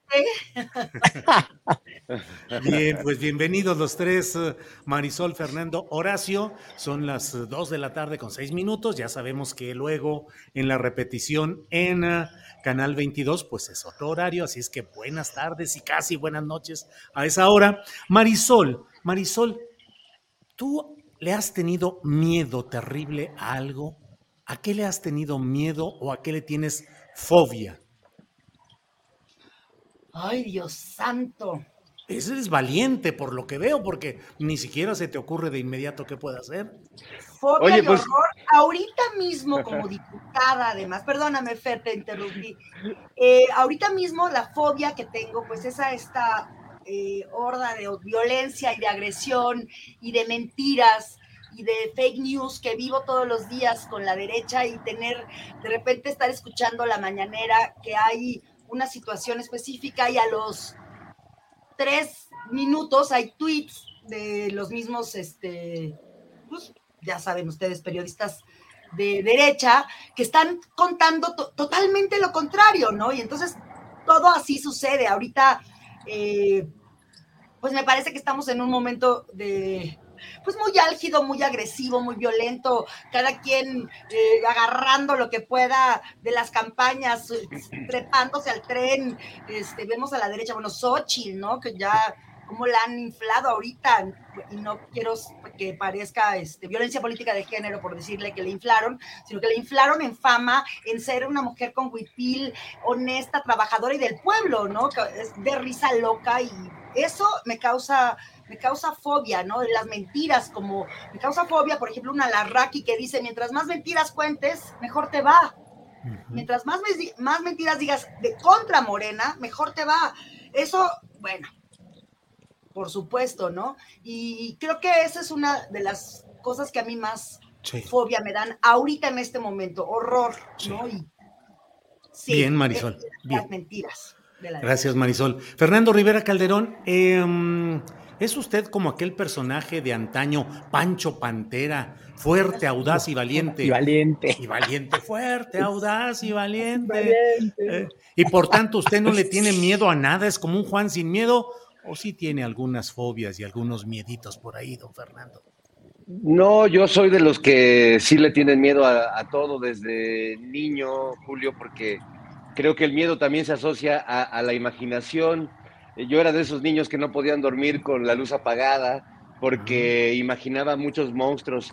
Y lo terrible de crecer en esta vida es que esos monstruos que imaginaba en la oscuridad, en realidad hoy los puedo ver en la tele, este, escuchar en la radio, este, ser candidatos a la presidencia. Es decir, los monstruos de la vida real son mucho peores que los de, que los de las peores fantasías infantiles. Y sí, me dan miedo muchas cosas, pero a la vez eso me obliga como a enfrentar los muchos miedos que tengo y eso hace muy entretenida la vida porque, eh, por ejemplo, el escenario me sigue inspirando respeto y un poco de temor y me subo todo el tiempo al escenario porque se vuelve una adicción también desafiar el, miedo. Eh, yo creo que muchos teníamos miedo hace cinco años de que nos volvieran a aplicar un fraude electoral, ¿no? De que se volvieran a conjuntar los astros del empresariado y de la ultraderecha, eh, y no sucedió. Entonces, bueno, a veces también los miedos obligan a tomar acciones y los miedos obligan a tomar ciertas decisiones. Aunque de esto no quiero hablar con Marisol Gacé porque un, algún tiempo que fuimos vecinos, yo tenía lacranes en mi casa y me daban mucho miedo. Y, llegaba a tocarle en la madrugada para pedirle que me ayudara a sacar un alacrán de mi recámara. Pero no vamos a hablar de eso hoy, Julio Astillero. Eso no vamos a hablar. Bueno, pues estaba trepado en la mesa cuando llegué con una Biblia gigantesca a punto de aventársela al alacrán. Le dije, bueno, el alacrán, ¿qué te ah, hizo? Yo pensaba que leyéndola como profeta, como presidente. Como Verástegui. Arriba de la mesa, Julio Horacio, arriba de la mesa, en chanclitas, pijama, con una Biblia, a punto de aventarla al pobre alacrán. Le decía yo, ¿qué te va a hacer? Te va a picar, te va a doler, te pongo antiveneno, te llevo al hospital, pero no vamos a matar al pobre alacrán porque se cruzó en tu camino. Y con mi croc, tomé al pobre alacrán hermano y lo aventamos juntos al pastito para que volviera a entrar a casa de Fer y lo, volviera a picar y a asustar. la verdad, la verdad, lo echamos al, patio de la vecina que se portaba muy mal con los dos, amiguita, acuérdate. Es cierto. Horacio, Horacio, ¿miedo a qué? ¿A lo antiguo, si es que hay algo que tengas atávico, digamos, o a lo actual? ¿A qué le tienes miedo, Horacio? mira el futuro, a ver cómo va a estar mi situación de salud de aquí a 10, 15, 20 años. Por eso, como tengo tanto miedo de heredar enfermedades que, tenía mi familia, entonces me cuido mucho. También por eso soy muy, muy metódico. Eh, en mí, pero miedo también a que el poder económico mundial, ya de los miedos ya más traducidos a lo que pasa en el mundo, que los, los, sí, los, la gente con dinero, la gente con tanto poder no lo quiera soltar en, de aquí a 10 años y no vea que el mundo ya no puede seguir así. Y no nada más estoy hablando del poder económico de México, porque digo, esos son unos pobres gusanos comparados con, con, con los Musk y con todos los, los que están haciendo eh, o van a sacar provecho de la IA, ¿no? de la inteligencia artificial, de la manipulación de los medios, ¿no? de los medios manipuladores, que digo, lo que pasa en México es así en comparación con lo que pasa en Perú o con lo que pasa pues, en, en el mismo Estados Unidos o en Europa, ¿no? con la guerra Rusia-Ucrania, etcétera. A mí lo que me da miedo es que en un momento dado, se nos vayan a, a más de lo que de lo debido y la ONU y todas las cuestiones este, saquen su verdadera razón de ser y este, se impongan dictaduras a nivel mundial así de, de, de, locos, ¿no? De, de, de, en contra de la igualdad y en contra de todas las cuestiones por las que la izquierda ha luchado, pues, ¿no? Y obviamente, si gana un gobierno de izquierda en México, con alguien que sea, obviamente, que tenga menos peso, porque todos tienen menos peso ahorita que López Obrador, a menos que haya un candidato del siguiente, el siguiente, las siguientes elecciones que, que, sea muy bueno y que sea verdaderamente que rompa plaza, que yo no he visto al 100% en todos, pero todavía no, no este, digamos, digamos, ni albristas ni tampoco eh, seamos derrotistas, ¿no? Ni de la oposición, obviamente, pues menos con todos estos ochilazos y, y la cuestión de Y ahora bueno, pues con, con este Aureoles Conejo que se lanza, etcétera. Bueno, esos, esos, esos, esos que ni qué, pero bueno. El problema es que el poder económico en el mundo es muy, pero muy mezquino y, muy, y pueden llegar a ser muy violentos y van a querer seguir controlando armas, drogas y la cuestión de, tráfico de personas y la cuestión de manipulación de gobiernos. Entonces, el siguiente presidente mexicano tiene que tener la misma aceptación a nivel internacional, eh, nacional, perdón, el mismo soporte popular que López Obrador para que pueda en un momento dado por lo menos defender la soberanía como lo ha hecho este hombre, nada más. Sí. Bien, Horacio. Eh, Marisol, como es evidente, porque yo dejo traducir luego, luego cuál es el sentido que van a tener mis siguientes preguntas, eh, lo del miedo lo pregunto, Marisol, porque una parte de la respuesta que están teniendo los uh, seguidores de Xochitl Galvez es que dicen, las críticas tantas que se están haciendo a la senadora hidalguense provienen del miedo, del terror, porque saben que van a perder y están, pero verdaderamente aterrorizados. ¿Ves tú que ese sea el motor de las críticas a Xochitl Galvez, el terror, el miedo a que ella pueda ganar, Marisol?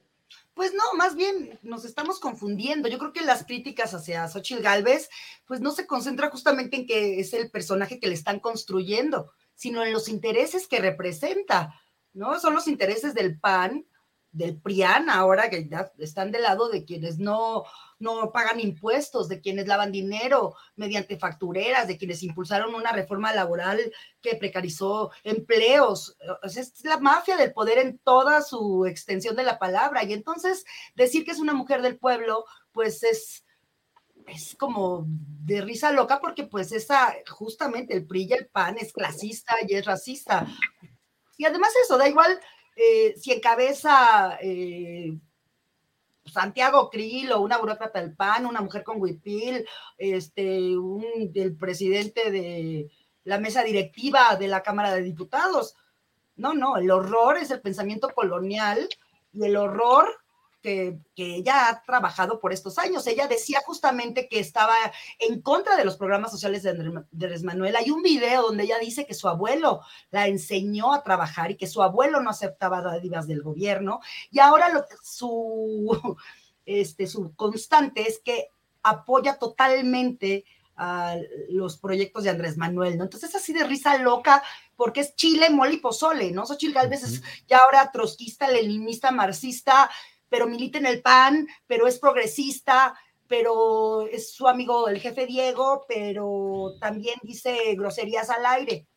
Entonces, ah, obviamente yo lo que pienso es como alguien que quiere ser candidata o candidato del PRI, del PAN o del PRD, pues puede primero nombrarse que es ciudadano del pueblo, en pleno momento de crisis, obviamente con las crisis partidistas que estamos viendo y lo que está tratando de impulsar pues esta transformación, nos guste o no, que sí es la revolución de conciencias. Hay quienes no le entraron a la revolución de conciencias, que se quedarán en la corrupción, en la política viejita, y justamente lo que queremos es otra cosa. No es un insulto a la inteligencia ciudadana decir que Xochitl Galvez es del pueblo. No, ya de, plano, quien lo crea es porque le gana la filia, la filia y la fobia a todo lo que suena Andrés Manuel, ¿no? Pero me parece que sí va por ahí. Y que no es mi This Mother's Day, celebrate the extraordinary women in your life with a heartfelt gift from Blue Nile. Whether it's for your mom, a mother figure, or yourself as a mom, find that perfect piece to express your love and appreciation. Explore Blue Nile's exquisite pearls and mesmerizing gemstones that she's sure to love. Enjoy fast shipping options like guaranteed free shipping and returns. Make this Mother's Day unforgettable with a piece from Blue Nile. Right now, get up to 50% off at BlueNile.com. That's BlueNile.com. I'm Sandra, and I'm just the professional your small business was looking for. But you didn't hire me because you didn't use LinkedIn jobs. LinkedIn has professionals you can't find anywhere else, including those who aren't actively looking for a new job but might be open to the perfect role, like me. In a given month, over 70% of LinkedIn users don't visit other leading job sites. So if you're not looking on LinkedIn, you'll miss out on great candidates like Sandra. Start hiring professionals like a professional. Post your free job on linkedin.com/people slash people today.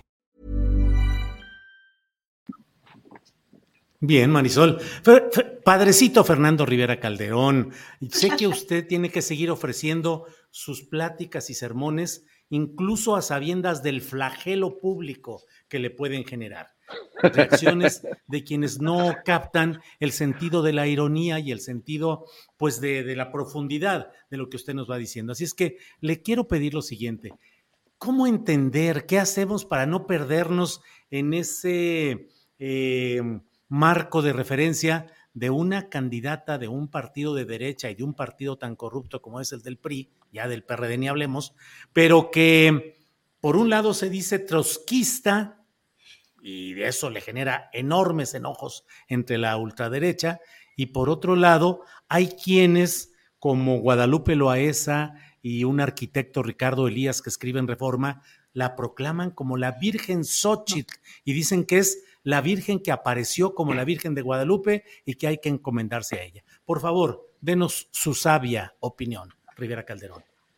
Pues mira, Julio, nos estamos enfrentando a un nuevo concepto político que es el, el trotskismo neoliberal guadalupano, que están proponiendo estos nuevos apologistas de, de Xochitl, y que, que es muy interesante porque la verdad es que la narrativa que han construido los que están inflando al personaje de Xochitl Galvez eh, me recuerda mucho a, a- a la narrativa de, de este programa llamado La Rosa de Guadalupe, fíjate, porque primero comenzaron diciendo que, que le tenemos miedo, no solo el presidente, sino todos, ¿no? Que Xochitl, con, con- no sé si con la botarga de dinosaurio o así nomás, pero nos atemoriza a todos, a ti también, Julio, sin duda te atemoriza. Y luego, el- la siguiente oleada es que la crítica a Xochitl tenía que ver con el machismo de todos nosotros porque es mujer y entonces no soportamos, y menos el presidente, que es el presidente que más mujeres ha tenido en su gabinete y en su gobierno, pero bueno, resulta que es muy machista porque no soporta a Xochitl que sea mujer y porque además le tiene miedo. Y luego surge esta beta eh, religiosa maravillosa con Guadalupe Loaesa y otros devotos que, que asocian a Xochitl con la Virgen de Guadalupe porque nos va a salvar a los mexicanos. Y hoy aparece ya la hipotenusa, el planteamiento de un magnicidio a- a, la, a- a la- a la deidad, a la nueva deidad, a la que todos le tenemos miedo por machistas, pero eh, es, es casi un santo, pero es progresista y trotskista, pero representa los valores de la derecha y del empresariado mexicano. Y bueno, eh, me parece muy, muy curioso cómo de pronto ya incluso es la potencial víctima de un magnicidio, un, un tema que me parece que raya en el delirio, pero que además habla de la, de la perversión que hay en la, en la derecha mexicana en estos momentos, ¿no? Entonces, bueno, eh, lo, lo, lo pude calar, lo pude percibir ahora justo que, que decía cómo Xochitl era un personaje sorprendente que asociaba que pues era la santa patrona de, de, los pobres, de los indígenas, de los migrantes, de las feministas, de los trotskistas, de los ecologistas, de los progresistas, de las vendedoras de gelatinas, de las ingenieras, de las expertas en robótica, de las empresarias, de, de las que le van al Cruz Azul. O sea, es, es una, una cosa imposible. Casi tiene, o sea, solo falta que nos diga que tiene más doctorados que Sandra Cuevas. Sí, para que no vayan a decir que estamos aquí inventando las cosas, déjame poner, aunque no sé si nos vayan a castigar con desmonetización, pero más vale ponerlo. Es la revista siempre correspondiente a, este, a esta semana o este mes, no sé cada cuándo sale, que dice AMLO crea condiciones para un magnicidio. Y están las fotografías de Beatriz Paredes, de Santiago Krill, de Enrique de la Madrid y de Xochitl Galvez. Es la revista Siempre. Ahí está, dirigida por Beatriz Pajés eh, asistente asidua a las mesas de Alasraki con Atypical y una, un personaje muy relacionado con el prismo de Roberto Madrazo, ella es tabasqueña también, hija de un eh, periodista histórico ya fallecido, José Pajés Yergo, que fundó esta revista siempre, que era otra cosa, no lo que hoy está ahí. Por ahí vamos, ¿no, Fernando? Así es, así es, mi querido Julio. Y bueno, eh, pues al final el personaje creo que habla por sí mismo, nada más concluyo con eso.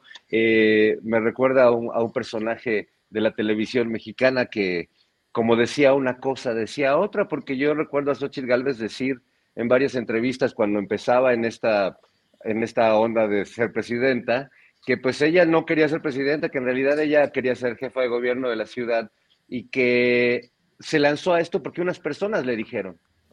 Y de pronto esa, ese argumento de que unas personas le dijeron cambió porque resulta que a ella nadie le dice nada, porque ella es muy valiente y, y este, y no le saque, ¿no? Y ya de, pronto ya eh, estamos ante el discurso del monje loco y la verdad es que pues la hemos oído con un discurso que como que se va acomodando dependiendo del interlocutor que tiene enfrente y le va diciendo a todo el mundo lo que quiere oír y pues ahí, no sé si alguien vio la película de Selig con Woody Allen, que es un personaje que para quedar bien se va transformando en, en, la, se caracteriza como las personas con las que está. Y creo que Xochitl tiene, sin duda, hay que reconocerle esa cualidad.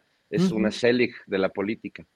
Bien, Fernando. Horacio Franco, Horacio, eh, se está hablando, y me incluyo pues finalmente porque yo he estado muy atento a, analizar todo este fenómeno de Xochitl Galvez, no por sí misma, sino los factores mediáticos, empresariales, extranjeros, partidistas, regresivos que están detrás de este proyecto y cómo lo están, cómo lo han ido generando. Pero te pregunto, Horacio, ¿le estamos poniendo demasiada atención? ¿Nosotros mismos estamos inflando el fenómeno Xochitl o es necesario ahondar y revisar cuantas veces sea necesario este tema, Horacio. No, yo creo que yo te lo iba a decir hace ratito, estamos sobredimensionando y por eso, al haberlo sobredimensionado, que es lógico, ¿por qué lo no sobredimensionar? Es poner sobre la mesa todo lo que estaban diciendo, ¿no? Tanto Marisol como Fernando. Eh, Xochitl no, no, no tiene sustancia. Xochitl es, un, es una fatuidad, es una es una, eh, como yo te lo dije la semana pasada, se los dije a todos, ¿no? Es el, les vino como anillo al dedo porque no tenían quién, o sea, Krill es verdaderamente irrepresentable para la, para la derecha. Lili Telles, pues otro tanto, ¿no? No había quién, realmente de todos los nombres no había quién. Entonces Xochitl les vino así como aterrizó en la luna, así como eh, como aterrizaron eh, en el 68, los, los 69, los astronautas en la Luna, y pues vino a, conquistar un espacio que era necesario conquistar para la supervivencia de la poca credibilidad o de la, sí, de, de la pizca de esperanza que muchos ciudadanos que odian a Morena, odian a López Obrador por tan desinformados que están, o por tan parciales que son, o por tan mal que les ha ido en muchos sentidos, como lo decía Martí, los artistas están aquí, muchos intelectuales están muy resentidos con el gobierno, por muchas razones que pues, las puedo enumerar o no, porque el gobierno le ha puesto mucho más a, otras cuestiones de infraestructura y de protección a los pobres que a las artes y a la cultura con mayúscula, eso también lo he dicho mucho. Pero bueno, hablando de Xochitl, era lo que necesitaba la oposición. Entonces, es, era algo tan, realmente en el, yo creo que en el subconsciente colectivo, estaba tan, eh, o sea, estaba tan, tan, tan necesario tener alguien en la oposición que fuera a representar algo que se pareciera, pero que no fuera igual, y que fuera de derecha y que no fuera, o sea, que fuera todo, todo, porque pues Xochitl Galvez tiene antecedentes foxistas, tiene antecedentes tamaleros, tiene antecedentes gelatinosos, ¿no? De, que vendía gelatinas, no vayan a decir que le estoy atacando porque es mujer, porque todo, todo lo que se suscitó la semana pasada por lo que dijiste, Fernando, fue verdaderamente terrible, pero bueno, finalmente cada quien es, es este, es libre de opinar lo que quiera. Pero yo opino que Xochitl Gálvez es una persona que no tiene la preparación que se requiere para ser presidente de la República. Tampoco lo tenía Peña Nieto y lo impusieron de, de una manera vil y mezquina en las televisoras. Entonces, sí, sobredimensionar, pues es que, es que el pueblo también está más efervescentemente politizado que hace 6, 7, 8 años porque ya, ya no nos vale más este gobierno, ya no nos, ya no nos vale el camino, ya queremos que esto funcione y mucha gente que somos, que somos, eh, que estamos viendo lo muy bien que está haciendo las cosas López Obrador y todo lo que le falta, ¿no? Eh, entonces vemos también en un momento dado que Morena tiene que reafirmarse con un buen o una buena candidata, ¿no? Y la oposición también, porque tiene que existir una oposición sana, seria, eh, prudente, contestataria, pero no mezquina, ni levanta falsos, ni totalmente que no tiene absolutamente nada que decir y por eso se enoja, se para de pestañas como la revista siempre, o sea, esta, esta cuestión de, de Beatriz que, que, que de Beatriz o sea, esta portada, ¿no? O sea, un magnicidio. Ellos con tanta mentira y tanto odio que le han echado desde, en, desde y pasando por, bueno, ella misma también, o sea, eh, ese odio irracional de toda la oposición al, al, proyecto de López Obrador, pero sobre todo a López Obrador, porque es él el proyecto, ese es el, también el gran problema, ¿no? Eh, para ellos, es que le han echado tanto odio que pudieron, pudieron haber, realmente lo puede, cada momento, desde el año uno de su gobierno, instaron un magnicidio. Bien. Eh, Marisol, hoy el presidente de la República ha dicho que no se van a tocar las concesiones de radio y televisión, que se van a renovar, que no habrá ningún problema, aunque se excedan y aunque le suban de volumen a las críticas. Eh, pues una de las grandes demandas que ha habido a lo largo de toda eh, la lucha social, la lucha de la izquierda, pues es reducir drásticamente el poder de las televisoras y las cadenas de radio que han hecho, desde mi punto de vista, un gran daño a la nación, que se han aliado con los peores intereses y que han impedido que avancen las luchas sociales y los procesos de cambio mediante mentiras, distorsión, siempre aliadas al poder económico. ¿Qué opinas de que finalmente mm, no habrá nada, se les van a renovar las concesiones a radio y televisión? intocables las televisoras y las grandes cadenas de radio, Marisol? Pues me parece que no tendría que ser, tendría que haber una regulación ahí durísima, tendría que haber un, expertos y en el tema que pudieran también ampliar ahí un poco la información. Tenemos una televisión espantosa. Televisa y TV Azteca se han decantado siempre por decir que es telepa jodidos, como bien sabemos, y siguen, eh, pues las noticias son solamente noticias eh, en contra del gobierno, no hay, no, no hay una crítica constructiva o un debate o algo, es solamente mentir, mentir, mentir y pues es terrible, ¿no? Y además, bueno, pues con este señor a la cabeza de TV Azteca, Raúl Salinas, que es Raúl Salinas, estoy confundiéndolo con el hermano de Salinas, a Salinas eh, Pliego. Ricardo Salinas Pliego. Ricardo, Ricardo Salinas Pliego, que además debe todavía 30 mil millones de pesos en Hacienda, ¿no? Entonces es así como, bueno, ¿y por qué tanta concesión justo como con esas cosas? No, no lo entiendo, ¿no? Y me parece que eh, la televisión pública también debería tener mucho más ingresos, mucho más fuerza por las cosas que se generan eh, y que vemos con tanto esfuerzo, pues, que dices tú, si tuviera cinco pesitos más, seguramente en la tele publicaríamos muchas maravillas más. Se hacen bastantes y se ha cambiado mucho, pero todavía falta un trabajo inmenso para que la televisión sea rica en contenidos, ¿no? Yo recuerdo cuando fui a Argentina, que la, tienen un canal en, Argentina de humor del gobierno, en crítica profunda a todo, a lo que se mueva, ¿no? Y, el humor argentino, pues es maravilloso. Y, lo que yo veía, decía, ¿cuándo vamos a tener en Televisa, por ejemplo, un programa así? Lo tenemos ahorita en TV abierta y tenemos varios, tenemos Operación Mamote y tenemos este, la 4TV que están haciendo stand-up y, eh, políticos, pero son espacios muy mínimos que no tienen la difusión que merecerían, ¿no? Como en una televisora este, de estas espantosas, pero también pues yo supongo que Fer jamás querrá regresar a, ese, esos lugares de espanto como es Televisa, que ya lo sufrimos y lo vivimos de la peor manera posible, pero creo eso, pues me parece que sí tendríamos que regular. Bien. Eh, Fernando Rivera Calderón, ¿qué opinas de esta declaración del presidente de la República de que se van a renovar las concesiones para las eh, empresas de televisión y de radio sin problema? Lo dice así, no habrá ningún problema. Em, ¿Qué hacer? Porque pues a mí me resulta muy poco, no, no, no entiendo cuál es la lógica política. Dice el presidente de la República, estamos apoyando a las radios comunitarias.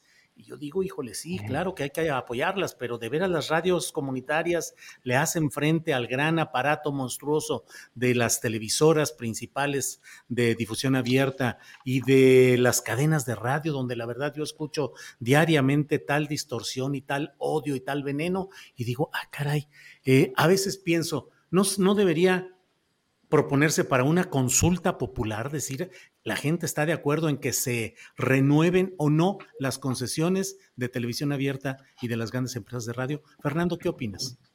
No, bueno, sin duda sería una gran idea eh, someterlo a, la opinión pública, porque es un tema que nos incumbe a todos y que nos ha dañado a todos y nos ha, dañado desde hace muchas décadas, con contenidos, como bien dice Marisol, eh, que más que promover la cultura, el, libre acceso a la información, pues promueven todo lo contrario y pues como, como bien decías, carga haciendo televisión para jodidos o como eh, dicen algunos productores de, la televisión comercial, dándole al público agua de la llave y no agua de filtro, porque el gran público consume agua de la llave, ¿no? Y no hay que esmerarse demasiado para ofrecerles contenidos. Lo que denota, sin duda, pues es el gran poder que han acumulado estas cadenas mediáticas, que ya no solo son cadenas de medios, sino que tienen, eh, digamos que como el crimen organizado, han extendido sus intereses y ahora también tienen hospitales y tienen empresas de todo tipo, eh, donde hacen pues grandes negocios apoyados eh, por, por, el sector de, los medios, de sus canales de televisión, de sus cadenas de radio. Y vaya que, tienen un poder impresionante. Eh, en ese sentido, aquí tanto mi querida Marisol como yo, pues lo vivimos en carne propia y cómo, cómo uno puede hacer radio muy libremente hasta que llega un interés político a comprar básicamente la estación, ¿no? Y a creer que con eso compra la voluntad de todos los que, los que ahí trabajan, cosa que en realidad en los medios suele ser así, es raro que salgan ahí ovejillas descarriadas que, que no acaten, digamos, las líneas editoriales que les dan en sus empresas, pero sí ha hecho mucho daño y sí me parece importante considerarlo yo cuando estudié comunicación en la UAM Xochimilco, pues eh, leíamos mucho los textos de Fernando Mejía Barquera, que siempre documentó todo este asunto de las concesiones y cómo toda la historia de las concesiones en México está asociada a compadrazgos, a tráfico de influencias, a amiguismo, a pagar favores eh, y pues simplemente el ejemplo de lo que pasó con Salinas Priego, pues es este muy elocuente de lo, mal que puede resultar regalarle una concesión o, en general, historias que hemos visto tremendas, ¿no? Y de un desorden eh, abominable, como cuando me acuerdo que trabajaba en el Canal 40 en los tiempos de Moreno Valle y Salinas Pliego mandó un comando armado a tomar el cerro del Chiquihuite. Es decir, me parece eh, preocupante que las concesiones eh, se, les renueven a, quienes las detentan, pero me parece un gran momento para empezar a debatir públicamente qué, qué tiene que suceder con eso, porque es demasiado poder acumulado y no nomás son canales de televisión, o sea, es decir, cuando uno ve a estos eh, anchorman o eh, a estos personajes que dan la cara en la televisión dando las noticias, en realidad estamos viendo los intereses de un montón de, empresarios que están atrás eh, lucrando con la salud, lucrando con la educación, lucrando con un montón de cosas. Entonces, bueno, eh, creo que el público en, su mayoría se ha dado cuenta porque vaya que han perdido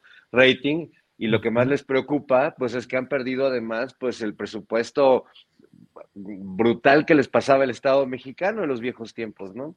Sí, bien, Fernando. Em, Horacio Franco, pues muchos datos para tratar de analizar esta este anuncio del presidente López Obrador en cuanto a renovar las concesiones para radio y televisión. Eh, se informó que tuvo una reunión de casi dos horas con un personaje directivo eh, de Bernardo Gómez, directivo de Televisa y de su vertiente en, en para público hispano en Estados Unidos. Mm, se habla y hemos visto también, bueno, que finalmente Ricardo Salinas Pliego fue el promotor del Consejo Asesor Empresarial de la Presidencia de la República, que tanto él como Emilio Azcárraga, pues frecuentemente están en reuniones en Palacio Nacional. Y bueno, yo diría, la agencia de información Notimex, extinguida y sin funcionar a lo largo del sexenio eh, la televisión pública y la radio pública con poco presupuesto y sin el apoyo verdadero que se requeriría. ¿Qué opinas, eh, Horacio Franco, de esta continuidad de las concesiones para radio y televisión privadas? Pues de las cosas que no entiendo, de las cosas que no entiendo del presidente, por qué lo está haciendo, por qué y para qué, ¿no? Para que se extingan solas, pues que les deje de dar eh, dinero para publicidad y se los dé a los youtubers, ¿no? o sea, que además, bueno, ok, que sigan las concesiones porque lo prometió así, ¿no? Porque dijo que no iba a hacer ningún y él no es incongruente, o sea, él está todavía cumpliendo sus promesas de campaña.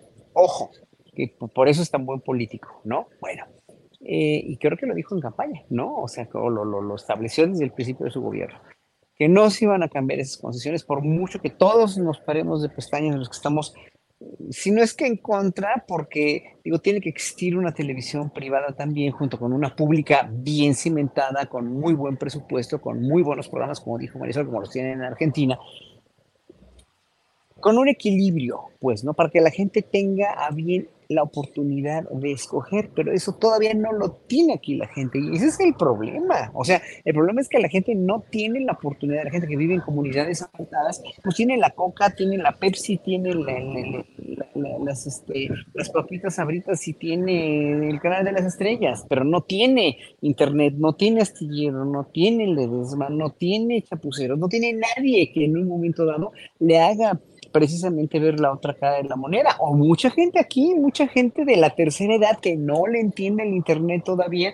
Yo de veras batallo mucho con gente de la tercera edad, familia mía, familia política Por favor, vean astillero, es que, y luego, o sea, ¿qué es lo único que sintoniza? Pues lo que la tele les abre y ¿no? Entonces, ese es el grave problema. Entonces, que, que haya un equilibrio, o sea, si, si le quiere seguir dando las concesiones, pues ni modo, si no quiere hacer ninguna ley nueva, o ni sacar ningún decreto que no lo haga, pero que por favor, carajo, que te mencione a ti, que mencione a Serrano, que mencione a Ledesma, Rompeviento, o sea, ¿por qué no los menciona? Siempre se va con los que se le echan a la yugular. Bueno, también, hombre, hay otros medios que no se le echan a la yugular y que son críticos como el tuyo, ¿no? Hay otros más condescendientes que el tuyo, pero el tuyo, Ledesma, son, son muy equilibrados en ese sentido. Mira, ayer oyendo Creo que, es que digo que en este país no hay transformación. Yo dije, ay, no, no, no puede ser. También parece que está viviendo en un mundo pandémico, porque sí hay una transformación que está llevando a México a otros cauces, que está entrando muy, muy, pero muy, pero muy lento, que hay mucha resistencia y que hay mucha gente que, que si no quiere ver como él y como tantos que están aquí en el, como que estoy platicando con los del los del, los del chat, ¿no? Como Rayo McQueen, el famoso Rayo McQueen, que aquí no pasa nada, esto es un desastre. No, señores, pero transformar un país después de 35 años de un régimen que lo llevó al borde del, del desastre es muy difícil. No lo va a lograr y hay cosas que no nos gustan, sí, porque creen que somos focas aplaudidoras, nomás no, no es ser foca aplaudidora, es ver que lo, que necesita el país lo está haciendo bien, lo está haciendo lentamente a cuenta gotas y con un montón de cosas, que porque la alcaldesa de Chilpancingo, así como si él tuviera contacto directo con la alcaldesa de Chilpancingo, que tiene contactos aparentemente con el narco, aparentemente, bueno, ya lo dijo hoy, lo van a ver, lo van a investigar y espero que se tomen cartas en el asunto, porque no es posible que el presidente diga una cosa y luego se haga otra en Chilpancingo, en cualquier estado pues, ¿no? Entonces, ¿qué te puedo decir? O sea, sí que si, si, si no va a cambiar su paradigma de no quitarle las concesiones o no modificar las concesiones, pues por lo menos que ustedes los mencione un poquito más, caramba, ¿no? Allá no sabe uno si eso es para bien o para mal, Horacio, pero bueno, ahí se No, no, no, pero, tiene que ser para bien porque es público extra para ustedes, porque la gente se va a enterar que existe. A ver, Julio, seamos objetivos. Hay muchísima gente que no sabe que tu canal existe, muchísima gente que no sabe que Rompeviento existe, muchísima gente que no sabe que el Chapucero existe. No los conocen.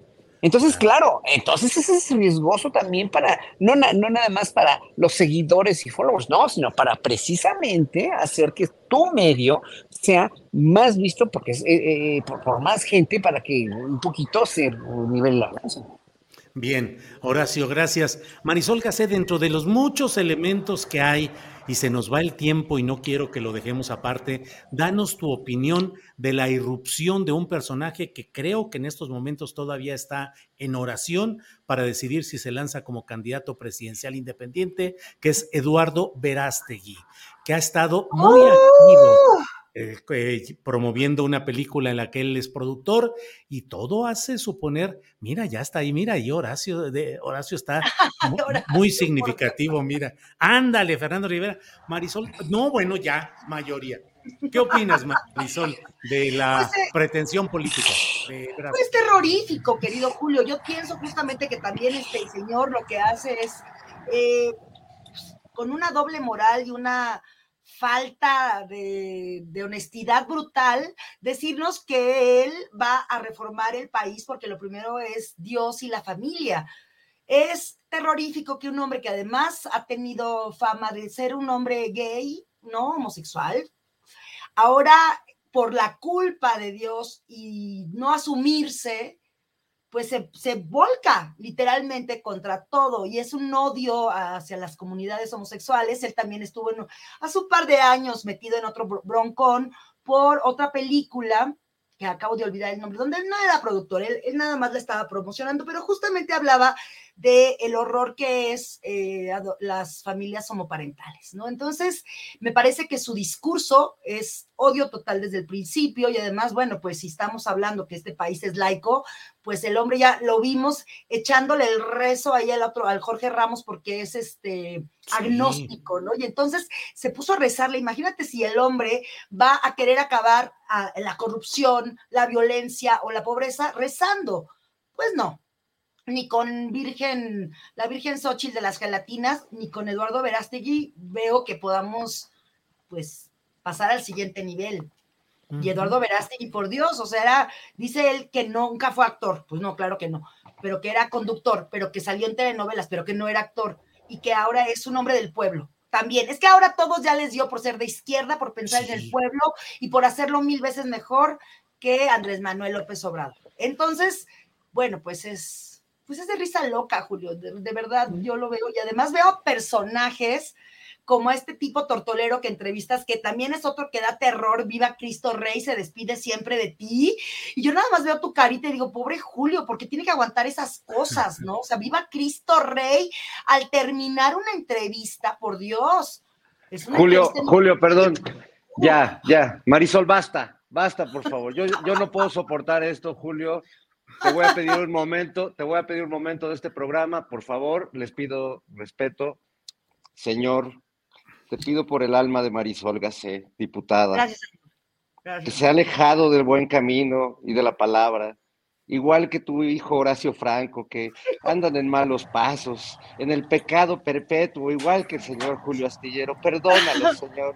No escuches sus blasfemias. Ten piedad de ellos, por favor. Amén. Gracias, Señor. Amén.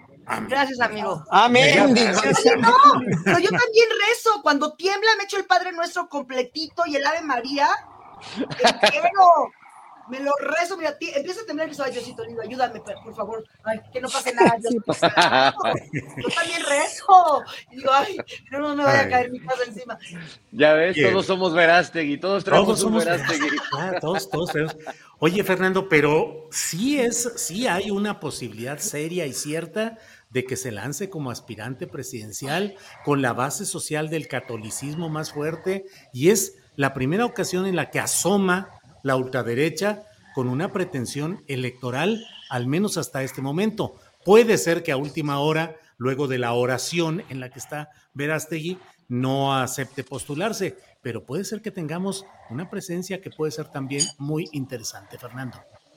Oye, está muy bien, a mí, a mí me encanta, ojalá se lance de candidato, porque de entrada que se muestre la ultraderecha, que se quite la máscara, que deje de jugarla que son panistas, cuando ya nos dijo eh, este San Eduardo Verástegui que el PAN es fresa, que los del PAN hasta aceptan a gente progresista, trotskista, neoliberal como Xochitl Galvez. Eh, y a mí me, me, gusta su perfil porque además, Julio, él viene del pecado. Como decía Rasputín, el mejor camino, el mejor camino para llegar a la redención, decía el gran Rasputín, es el camino del pecado y él ha transitado el pecado y llegó a la redención y ahora viene a decirnos cuál es el bien y cuál es el mal. Y a mí me encanta, yo quiero verlo en campaña porque además es guapo. E imagínate así a las señoras diciendo, este, Eduardo, bombón, te llevo a... Te quiero en mi oración, sí. Te quiero en mi oración, te quiero en mi oración.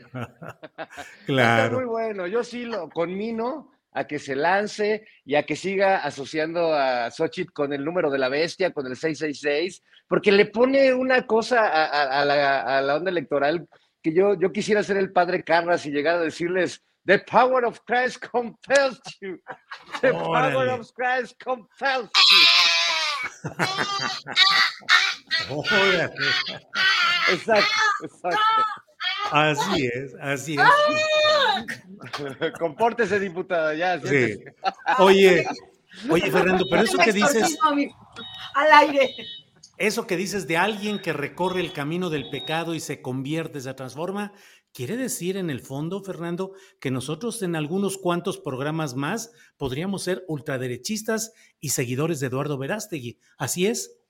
En realidad estamos eh, regando al pecador para que florezca un, buen cristiano, Julio. Yo tengo fe, como Tortolero la tuvo en Horacio y rezó por él. Yo, yo tengo fe de que nos vamos a convertir, que vamos a salvar nuestras almas. Incluso Marisol Gacé, que sabemos que es cabaretera de, oficio, este, vamos a salvar nuestras almas, vamos a dejar entrar la palabra del Señor y Verástegui vendrá a decírnoslo en nuestra cara, Julio. Bien. Horacio Franco, por favor, tu opinión sobre Verástegui y la irrupción de la ultraderecha contra lo que llaman eh, la derecha, la derechita cobarde, es decir, el PAN. Horacio. A ver, Primero que nada, te van a decir homófobo a ti, ¿eh, Fernando? Aguas. es ¿Pero que ahora por qué? ya, ya, por, ya, ya, a mí me, a mí me, me, van a decir homófobo. Me dicen, bueno, ya nada más me, me falta que me digan misándrico, porque bueno, si hablas mal de un hombre, ya eres misándrico. Si eres mal, hablas lo que tienes que hablar de una mujer, como tú lo, como lo hicimos la semana pasada, ya somos misóginos. Ya, o sea, ya no se puede hablar de nada, ¿no? Entonces vamos a, vamos a mejor no hablar, pero bueno, no. La, la cosa con pues es que ¿Qué me puede inspirar un hombre que no se acepta a sí mismo? ¿Qué me puede, qué me puede inspirar para políticamente hablando un hombre que no tiene experiencia, ni la mínima experiencia gobernando, ni la mínima experiencia? O sea, va a gobernar por medio de Dios. Bueno, primero que me demuestren que Dios existe así científicamente y que ha movido Dios, por ejemplo, como, movió Dios a los judíos que estaban gaseando en el holocausto, que me digan que, que o sea, como los, los salvó de la gaseada del holocausto, Dios tan justo y tan bueno y tan noble y tan cariñoso. A ver, que me digan a ahorita cómo va a salvar a México, como Dios va a salvar a México por medio de su profeta Eduardo Verástegui. Bueno, ¿Qué confianza le puedes tener a alguien así? Lo bueno que dijo, bueno, pues es que, es, que la derecha no tiene ideología y que la derecha se debe haber ido más por una, un catolicismo exacerbado y extralimitado de derecha, como tiene que ser, como los principios del PAN, que tampoco, bueno, el PAN evolucionó de tal manera que tampoco es así, ¿no? Y, hoy por hoy, pues el PAN ya no tiene ideología como no la tiene el PRI, como no lo tiene tampoco ningún partido, ¿no? Más que Morena sigue siendo de izquierda, y bueno, el PRD, por favor, ¿no? empezó siendo un partido de izquierda. Pero ya aquí lo último que, importa es la ideología. Mi pregunta es, ¿para qué quiere Eduardo Verástegui meterse en una cosa así cuando no va a poder, cuando en, verdad no lo apoya, lo apoya demasiada poca gente, pero aparte de todo, nada más queda en ridículo, porque él es todo menos político, él es todo menos eh, figura pública en cuanto a ser un líder de opinión, porque tampoco es líder de opinión, ¿no? Entonces, no sé qué busca, no sé para qué lo están buscando. Si lo están buscando para el 2030, probablemente, bueno, pues en el 2030 habrá otros candidatos también igual de valiosos que tengan más experiencia de la que tiene Eduardo Verástegui gobernando. O sea, yo, no entiendo, en verdad no entiendo cuál es el, el, cometido de esta gente. Por, por eso, de los miedos que tengo, que preguntaste al principio, es precisamente que esta ultraderecha se siga metiendo, se siga metiendo en, Latinoamérica para volver otra vez a las dictaduras militares tipo Videla, pues, ¿no? Bien. Perfecto, gracias. Eh, Horacio, Marisol, estamos ya en la parte final del programa y además de ratito tenemos que cortar para el canal 22. Así es que Marisol, vamos a cerrar de manera espectacular. Dime, ¿qué opinas de tantos espectaculares por todo el país promoviendo a los aspirantes de la 4T?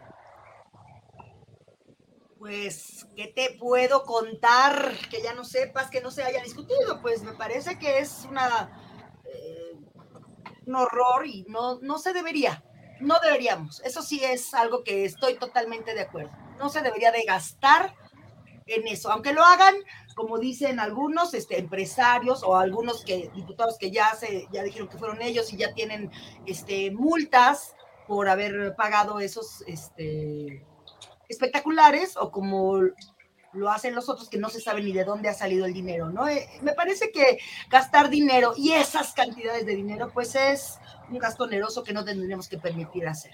No, no estoy de acuerdo. No estoy de acuerdo para nada y cuando los veo digo, no, esto es muy prista, no quiero, no quiero verlos y no quiero, este, no quiero formar parte de eso. Ni, ser cómplice. Me parece que está mal que gastar tanto dinero. Digo, ya tienen estos 5 millones que, este, por ejemplo, los los compañeros de, que están por la coordinación, tienen 5 millones de pesos, bueno, pues con 5 millones no alcanza para las cantidades de alguno de esos corcholatos que se ha gastado, porque lo vemos en todo el país. Y no, no, no, no estoy de acuerdo.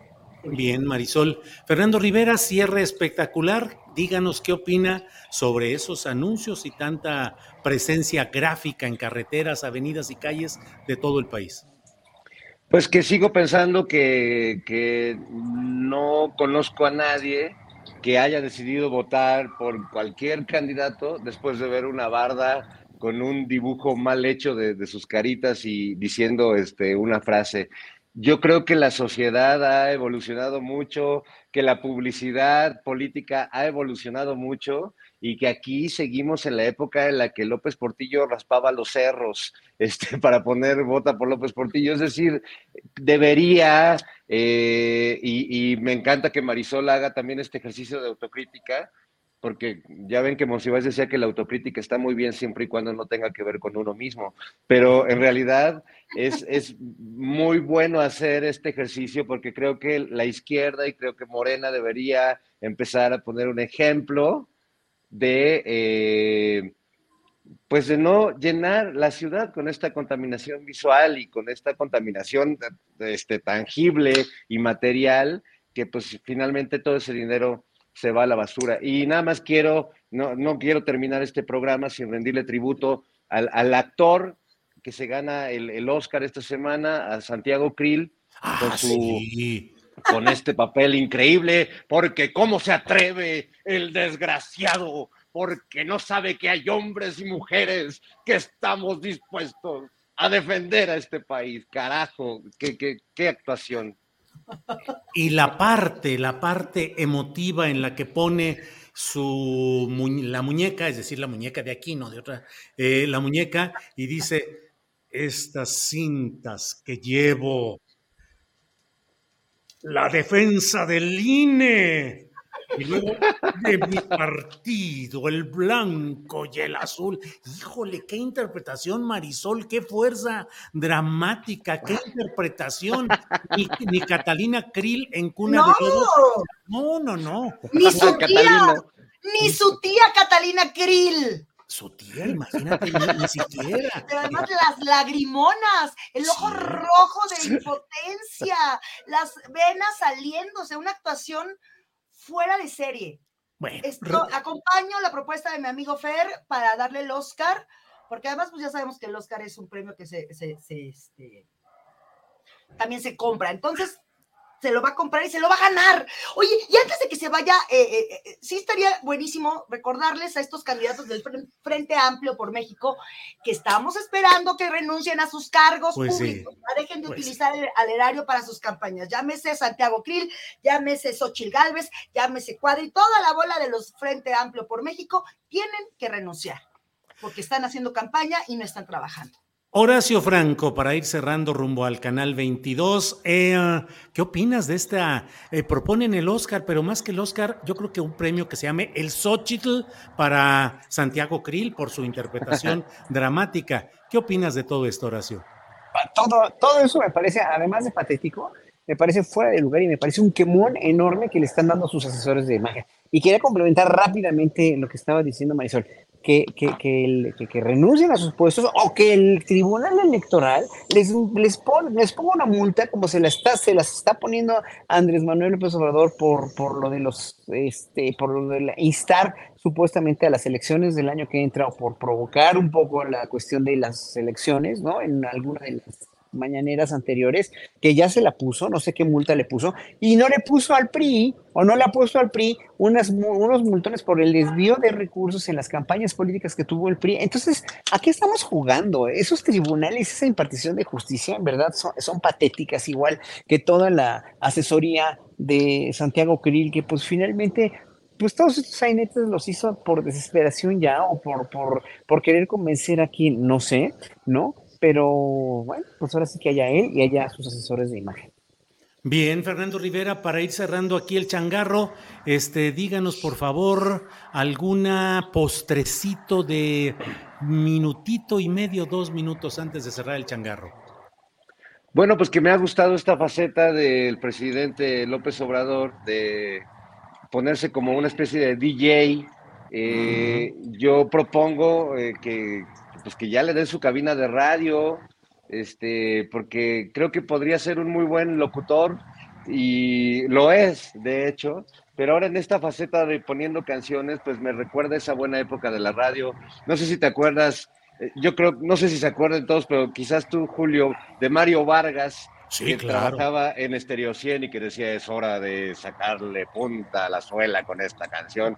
Y ponía canciones de música disco, buenísimas, y me encantaría, y me imagino en, en un universo paralelo a López Obrador como el locutor de, como cuando Robin Williams hacía Good Morning Vietnam. Sí, sí, sí. En una cabina de radio en medio de un país polarizado, loco, enfrentándose políticamente y él poniendo canciones todas las mañanas. Eh, eh, Mario Vargas era aquel locutor que decía entre- con una voz muy gruesa, eh, más allá del huevo tibio, alguna cosa así. WFM. Sí, sí, sí. Bueno, Gran locutor. Gran locutor, así es. Pues muchas gracias a los tres, gracias en, en el- en este segmento de Canal 22. Vamos a despedir justamente en estos momentos. Gracias a Canal 22. Hasta luego. Miren ustedes, Changuito por un lado, Amlito por otro, Horacio y yo eh, limpia, sin nada extra. Gracias, gracias. Bueno, punto final ahí para el Canal 22. Cerramos. Marisol, por favor, postrecito, lo que desees agregar. Híjole, bueno, pues eh, no importa si el candidato de la oposición sea Xochitl o sea Santiago Krill, me parece que las campañas que impulsarán los ideólogos, los publicistas del PRI, del PAN, pues estarán llenas de odio y de mentiras. Y por otra parte, eh, me parece que lo importante de estos, eh, de las estas supuestas corcholatas, como, como les dicen ahora, que es están eh, en todo el país o están sacando lo mejor o lo peor o lo están sacando como son ellos, pero por encima de todo lo importante, lo que me parece es mantener la unidad de- del movimiento y me parece que estos, los mejores exponentes de esta 4T están dando una vuelta por todo el país para hablar justamente de sus logros y a ver qué les alcanza, qué les alcanza y con qué, con qué van a estar jugando para los próximos seis años. Y me parece que ese, ese juego y esa esas acciones son buenísimas para hablar, para que ellos mismos nos cuenten qué van a hacer, qué van a hacer los próximos seis años. Digo, ya la tenemos ganada, lo sabemos. Pero no nos vamos a confiar porque además lo que quieren, obviamente, con Xochitl es seguir manteniendo registros y es lo que no podemos permitir. Por eso es tan importante hablar de Xochitl, porque va a jalar muchos votos, pero lo que vamos a ver es que a lo mejor tenemos un Congreso en mayoría y eso podría ser muy perjudicial para la salud eh, política de las y los mexicanos. Eh, sabemos que el PRD está a punto de extinguirse y pues que Xochitl puede darles ahí un espaldarazo. Ese es el problema.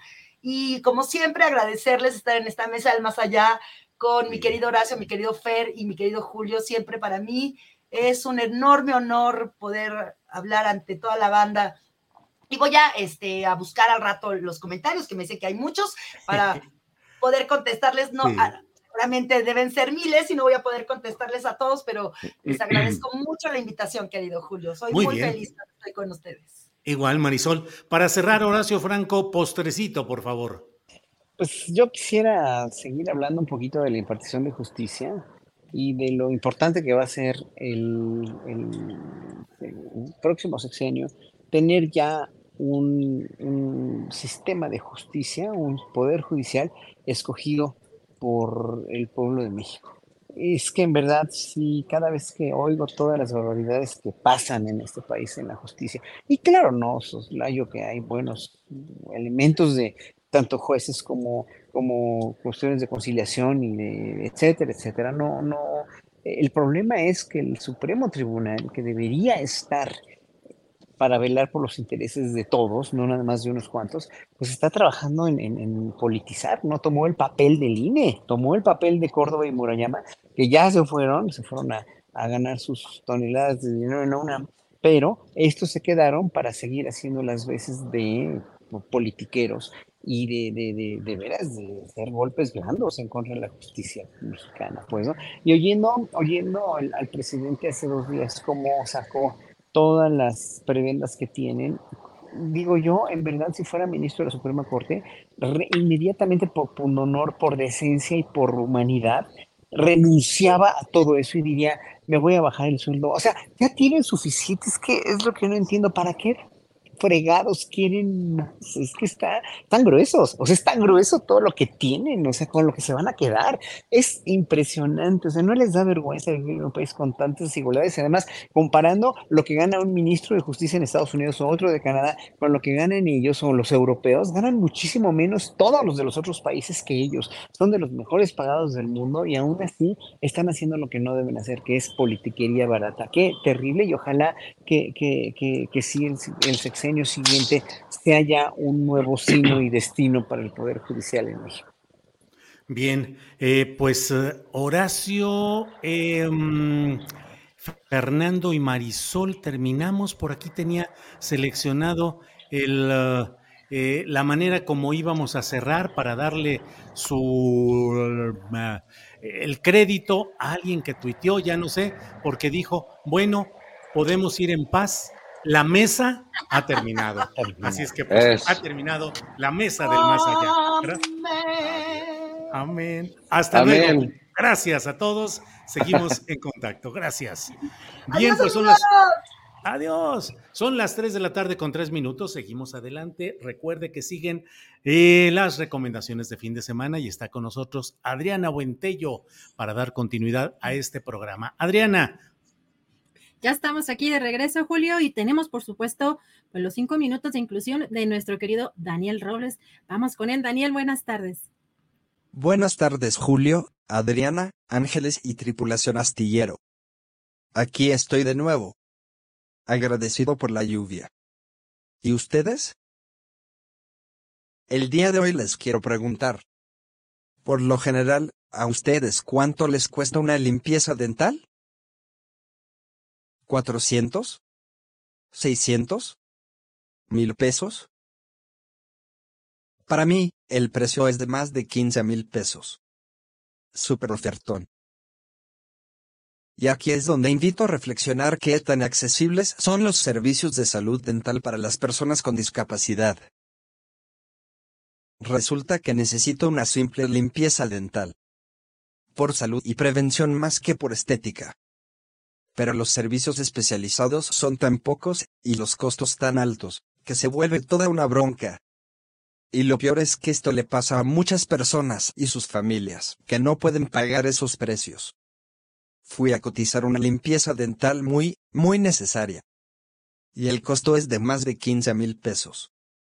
¿Por concepto de qué? De inicio, pagué 300 de Uber, porque dentistas hay por toda la ciudad, pero servicio dental especializado para mi caso, es difícil encontrarlo. Así que fui a una colonia muy, muy lejana. Y una vez ahí, fueron 600 pesos de consulta. Y aquí empieza lo complicado del asunto. Por las características de mi lesión cerebral, me es imposible controlar mis movimientos. Ya se la saben. Por lo tanto, no puedo mantenerme quieto, y con la cabeza fija y la boca abierta. Me sangoloteo para todos lados. Entonces el procedimiento tendrá que ser bajo sedación. O de plano anestesia general. Y eso eleva por mucho el costo. Quirófano, anestesiólogo, auxiliares, medicamento y por supuesto, odontólogo. A esto hay que agregar la consulta previa con el anestesiólogo, y los estudios de laboratorio preanestesia. Y aquí es importante aclarar. No estoy cuestionando esos costos. Ni la calidad, ni el valor del trabajo del dentista o el anestesiólogo. Y posiblemente yo pueda reunir esa cantidad. Sin embargo, pienso en muchas familias que viven la discapacidad en situaciones precarias. Discapacidad y pobreza es una terrible combinación. Créanme, entonces pues ahí ando de revoltoso, tratando de gestionar que el IMSS incluya este procedimiento como parte de sus servicios. Ellos tienen todo. Odontólogos, quirófanos y anestesistas. ¿Cuál es el pero entonces? ¿Saben lo difícil que es conseguir una clínica dental con quirófano? La que encontré es, literal, una casa adaptada y con el espacio para quirófano en la planta alta. Las escaleras súper estrechas. A ver cómo me van a subir. Yo creo que en calidad de bulto. Ya anestesiado. O no sé. ¿Cómo la ven? La salud dental no debería ser un lujo. ¿Han pensado en cómo afecta a nuestra capacidad de comer, hablar o socializar? Y también sabían que muchos de los medicamentos anticonvulsivos dañan, pero cañón los dientes. Hay muchos niños con discapacidad que desde pequeños ya tienen sus dientes muy afectados. ¿Se imaginan cómo sería para mí necesitar un servicio de emergencia por un dolor de muelas y necesitar una extracción o una endodoncia? Dicen que un dolor de muelas es a veces insoportable. Ya me imagino llegando a urgencias del seguro y que me tengan que dar medicina fuerte para el dolor y a fuerza tengan que improvisar un procedimiento dental bajo anestesia porque no hay de otra. A ver, ¿qué necesidad? Desde ahorita ya debería haber procedimientos dentales preventivos de rutina. Programados. Cada año, por ejemplo. Pero en una emergencia así, que es muy probable. ¿A dónde acudir? En conclusión, creo firmemente que valdría la pena plantear que la salud dental deba ser considerada como un servicio de salud pública, gratuito y accesible para todos. Al igual que otros servicios médicos básicos. En especial para las personas con discapacidad, que requieren una atención especializada. Yo considero esto como un ajuste razonable. ¿Ustedes qué opinan? De verdad. Ser una persona con discapacidad implica, en muchos casos, pagar extraordinariamente por cosas ordinarias. ¿Les suena familiar? ¿Conocen algún caso así? Gracias por su atención. Hasta aquí mi choro marador, y hasta la próxima.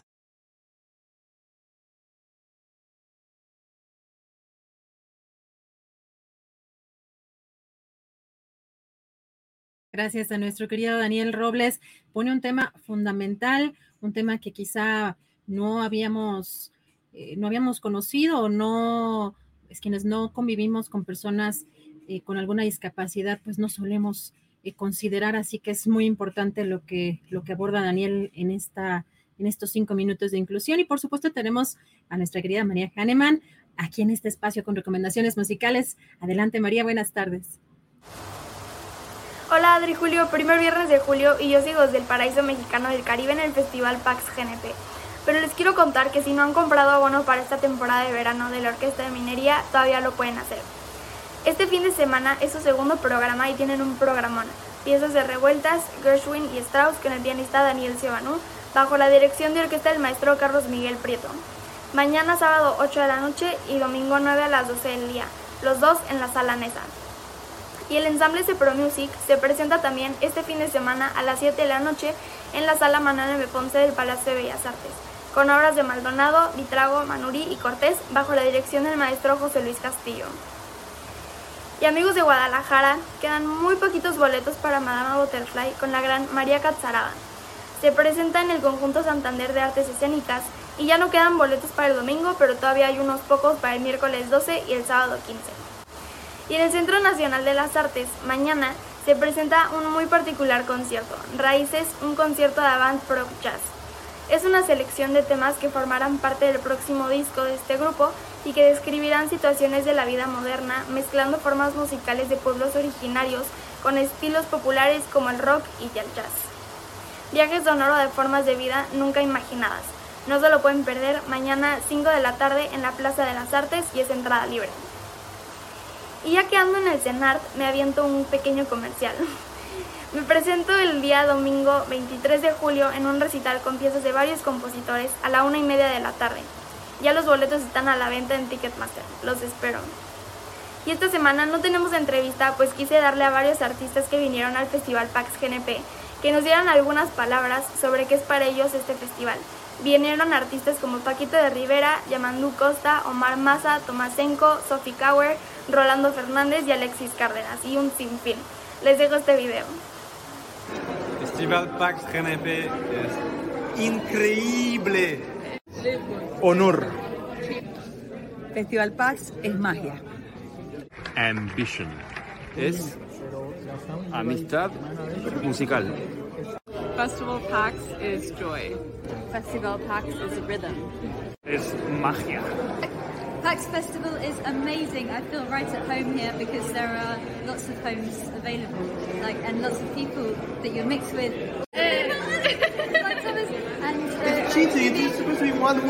Es increíble. Y ya me les voy, solo que les quiero recordar a la audiencia que Astillero Informa es un proyecto que se autosustenta y vive gracias a sus aportaciones. Aquí las cuentas por si quieren donar. Y los invito a seguirme en las redes. Me encuentran en Facebook, Instagram, Twitter, YouTube Spotify y TikTok como María Kahneman Vera. Y como siempre les deseo un musical y feliz fin de semana. María Hahnemann y tenemos ya listo aquí a Jesús Taylor, listísimo con todas las recomendaciones y con café otra vez, qué bárbaro. Con café otra vez, querida Adriana. Me hace bien a la garganta porque no puedo toser ni estornudar. Ah, bueno, solamente por eso, porque ya sea, digamos que terminó quizá momentáneamente la ola de calor, pero tampoco es como que el clima venda piñas, ¿eh? Está todavía bastante... No, está bochornoso, llueve mucho y todo, pero de repente se siente bochorno. Aquí donde yo vivo hace calorcito ahorita, rico, rico, no, no exagerado. ¿Estás en Veracruz o estás aquí en la Ciudad de México? No, no, ya, mira, ya es mi, mi departamento donde vivo aquí en México ya. Desde la semana pasada regresé. No aguanté mucho allá por el calor, precisamente. Bueno, aquí, aquí en la Ciudad de México ya se puede dormir, ya es decir. Ya. Pues aquí estamos, querida Adriana, con una recomendación, creo yo, bastante buena, una película francesa, de esas películas que uno les, agradece a las plataformas que la suban para salirnos de, tantas cosas comerciales que, promueven. Y es una película, mira, eh, participó en el Festival de Cannes, estuvo nominada a la Palma de Oro en el Festival de Cannes, ya tiene su rato, es de 2012, la acaba de subir HBO apenas eh, hace pocos días y aquí está el título. El título original en francés, aquí ustedes lo están viendo, de Will 2. Eh, el título adaptado al inglés, aquí se adapta al inglés, Rose, Rust and Bone. y el título eh, adaptado al español aquí en México es Metal y Hueso, aunque la traducción correcta sería de óxido y hueso, que así también la, la adaptaron en algunos otros países de habla hispana, de óxido y hueso. Y tú sabes, Adriana, que hay un- un- una forma coloquial cuando uno pierde eh, cierta habilidad por, por tiempo o que no ha practicado uno algo, uno dice, estoy oxidado, ¿verdad? Ah, claro. Eh, Me siento medio oxidado. Y, y de algo va parecido, eh, habla esta película, obviamente lo digo en forma de metáfora, porque esta película tiene drama, tiene momentos muy emotivos, eh, trágicos, pero finalmente termina siendo una película de amor, fíjate. Eh, está ambientada en, Francia y se trata, inicialmente vemos a un hombre eh, que se llama Alain, que joven, ustedes están viendo aquí el, el cartel, son ellos dos, los dos protagónicos, que lo vemos ahí como vagabundeando en la calle, tiene un aspecto no, no muy pulcro, eh, medio descuidado, va con un pequeño niño que es su hijo de cinco años, lo vemos en un vagón de tren recolectando lo que se encuentra para poder comer él y su hijo, ahí eh, pues lo que aquí llamaríamos el metro, ¿verdad? Este, eh, que más bien es un, tren mucho mejor de lo que está el metro aquí. Y pues lo vemos ahí con carencias, un hombre burdo, un hombre poco refinado en el trato, muy directo, eh, a veces eh, tiene problemas para llevarse con la gente bien por lo, lo, crudo que es para hablar y decir las cosas. Y a la par vamos a estar viendo a una eh, joven mujer también que se llama Stephanie, que ella es una entrenadora en estos parques acuáticos. La vida y las tragedias los va a unir, los va a juntar y vamos a terminar viendo una, una película pues que habla de, de- las ganas de salir adelante ante las tragedias tan fuertes, tan fuertes que van a vivir. Ella va a tener un, un accidente, digamos, bastante complicado que le va a cambiar la vida y ahí se encuentran por azares del destino, del destino y, y empiezan a tratar de eh, establecer una relación y de, en esta relación vemos estas, eh, eh, eh, esta, esta cosa que a veces pues podría parecer mágica, ¿no? De cómo dos almas necesitadas, como dos personas con necesidades se juntan sin, sin pensarlo, tal vez bastante diferentes en algunos aspectos, y ahí van estableciendo algo que les tiene que necesariamente producir, las, cu- cubrir las necesidades de, de afecto, de necesidades físicas también, de amor. Es interesante la película, cómo está narrada, me gusta mucho. Son de esas películas que no te presentan todo digerido, inclusive en varios momentos hay escenas que parece que se cortan y luego continúan otra parte, pero ese corte es decir, este, no te cuento todo digerido, ¿sabes? Es- son estas películas que, contrarias a las que a veces nos presenta Hollywood, todas romanticonas y melosas y estas comedias románticas, acá el amor es, es muy real, ¿sabes? Es muy, eh, eh, se siente verdadero y la química que tienen estos dos buenísimos actores, eh, pues es muy buena. Mario Cotillard y Matías Schoeneritz, que ya les he recomendado películas de ellos, el director grandioso, Jacques Audiard, que también le he recomendado varias películas de él. Eh, ahí visiten mis canales o escríbanme, yo les digo algunas de esas dónde están, porque ha sido ya inclusive ganador de la Palma de Oro en otra película que se llama Tippel eh, en el Festival de Cannes. Una buenísima recomendación creo que vale muchísimo, muchísimo la pena verla. Cine no comercial, es este, eh, Metal y Hueso, así es la adaptación aquí en HBO de esta película en francesa, que me parece muy buena. Ahí está la recomendación, querida Adriana. Muchas gracias, querido Jesús, y recuerda nuestras redes sociales para seguirte. Así es, este, visiten mi canal de YouTube que es Taylor Jesús, Taylor Jesús también en Twitter, en Instagram, también en esta nueva red social que eh, eh, causó impacto estos últimos días, Threads, eh, que Ma- Mark Zuckerberg, Zuckerberg, eh, sacó muy puntualmente cuando todo el mundo estaba quejándose de Twitter. Vamos a ver cómo nos va en esta red social y también en Facebook, eh, lo que Taylor sé yo, ahí está mi página. Perfecto. Muchísimas gracias, querido Jesús. Te mandamos un fuerte abrazo, que te sigas recuperando y por supuesto nos vemos por acá la próxima semana. Buen fin de semana. Un abrazo a todos y a todos. Gracias. Gracias a Jesús Taylor. Y bueno, si prende su cámara, ¿verdad? Aldo Sánchez, a ver si ya está por acá listo. Aldo, ¿cómo estás? Buenas tardes. Querida Adriana, ¿cómo estás? Buenas tardes. ¿Qué nos tienes el día de hoy, Aldo? Pues mm, dos recomendaciones, pero una de ellas es triple. Entonces, es como las seis corcholatas que son dos, así mismo. Entonces, bueno, pues la primera es el Museo de Arte Contemporáneo en Monterrey, que se llama Marco y este es un, eso es un museo que, bueno, pues ha tenido en los años recientes una, un programa muy interesante, ¿no? A cargo de Tayana Pimentel, que además de directora, pues es curadora de formación y actualmente pues presenta esta tres exposiciones. Julio Galán, eh, Un conejo partido a la mitad. José Bedia, Viaje circular y Luciano Matus una intervención en el, en el patio del museo. Entonces, bueno, pues tres grandes exposiciones. Este, Julio Galán es un artista regio, pues uno de los artistas más destacados de la década de los 80, sin duda. Y pues en estas pinturas que son absolutamente sui generis, ¿no? Con un estilo muy, muy particular, porque además de que fue de los primeros artistas en hablar de cuestiones de género, eh, con estas escenas homoeróticas, pero también se autorrepresentaba en, en situaciones más performáticas, más bien performáticas. Y, y, bueno, pues esta es una exposición que viene del Museo Tamayo.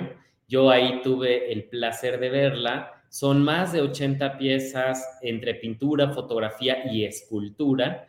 Y bueno, pues aborda eh, eh, la curaduría está construida a partir de obsesiones y preocupaciones de Julio Galán, como la infancia, la adolescencia, la violencia familiar, em, eh, a partir, digamos, de, situaciones en las que él se colocaba este, a través del travestismo, por ejemplo, o de la noción de la máscara que está muy presente también en su obra, ¿no?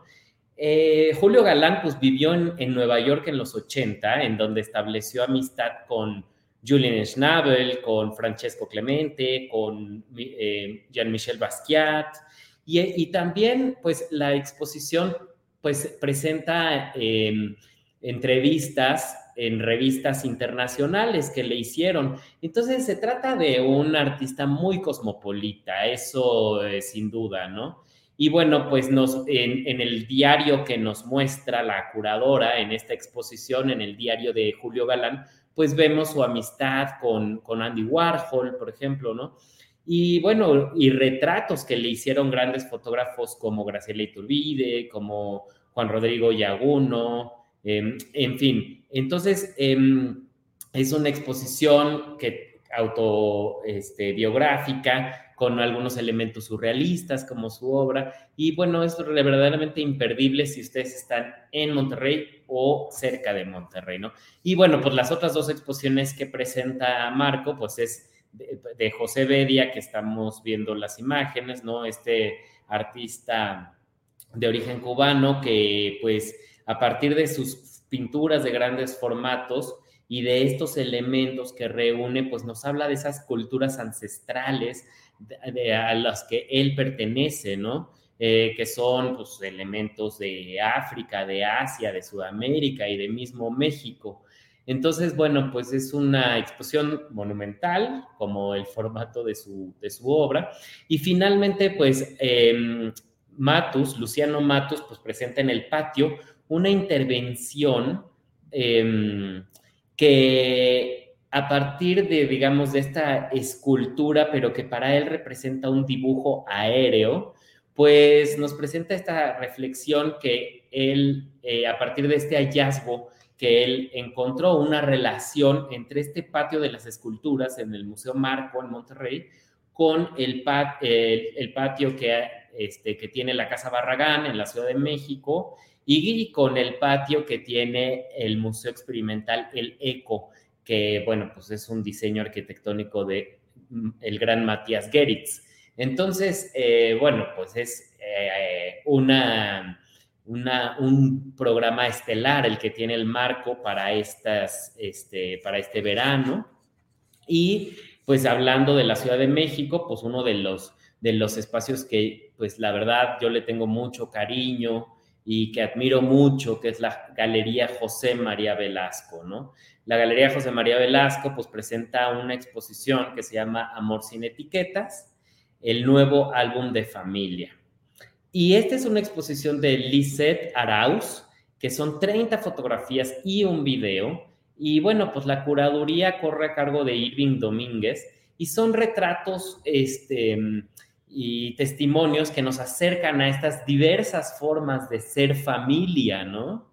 A mí me impresiona mucho cuando los conservadores y la ultraderecha hablan de la familia tradicional, porque pues yo no sé a qué tradición se refieren. Yo veo que la mayoría de las familias en México están compuestas por una madre, ¿no? Que el padre está ausente, o que a lo mejor están compuestas por un padre con una madre ausente, o que los hijos están a cargo de los abuelos, o que, en fin, entonces yo no sé a qué se refieren con, con esa familia tradicional cuando hablan de eso, ¿no? Y entonces, eh, pues esta serie de retratos, pues no es una aproximación tipológica ni antropológica, sino simplemente lo que hace el artista es presentar las, la complejidad de estas diferentes vínculos en, en los que, a partir de los cuales nosotros podemos nosotros creamos nuestra propia familia, ¿no?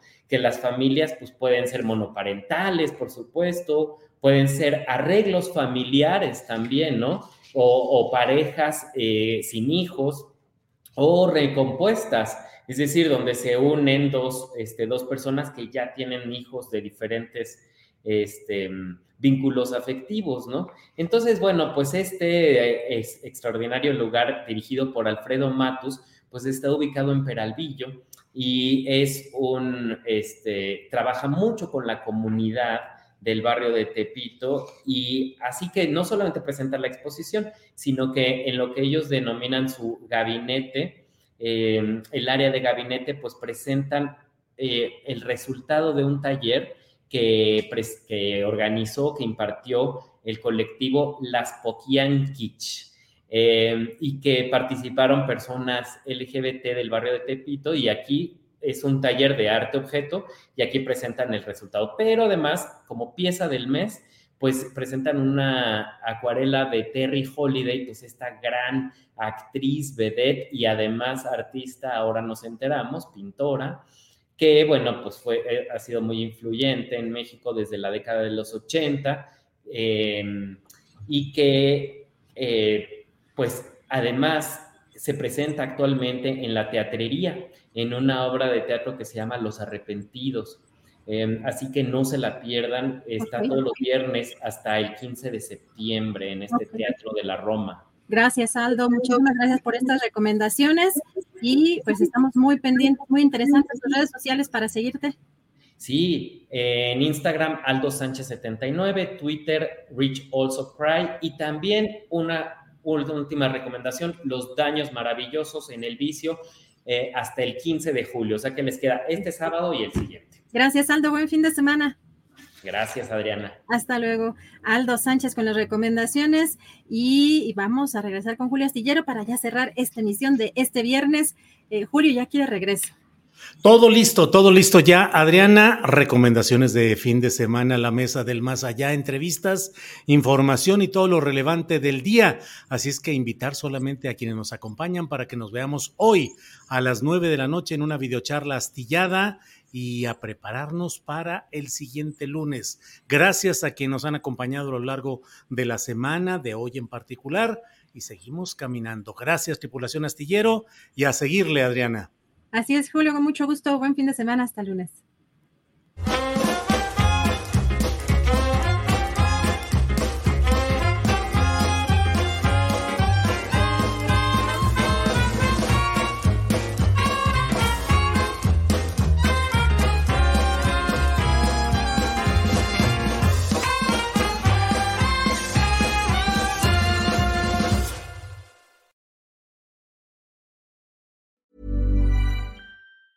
¿Te preocupas por tu familia? Entonces, ¿por qué darles solo huevos ordinarios cuando pueden disfrutar de lo mejor? Eggland's Best, los únicos huevos con ese delicioso sabor fresco de granja, además de la mejor nutrición, como 6 veces más vitamina D, 10 veces más vitamina E y 25% menos de grasa saturada que los huevos regulares, además de muchos otros nutrientes importantes. Así que, dales los mejores huevos. Eggland's Best, mejor sabor, mejor nutrición, mejores huevos. Hola, buenos días, mi pana. Buenos días, bienvenido a Sherwin Williams. ¡Ey! ¿Qué onda, compadre? ¿Qué onda? Ya tengo lista la pintura que ordenaste en el ProPlus app. Con más de 6.000 representantes en nuestras tiendas listos para atenderte en tu idioma y beneficios para contratistas que encontrarás en aliadopro.com. En Sherwin Williams somos el aliado del PRO.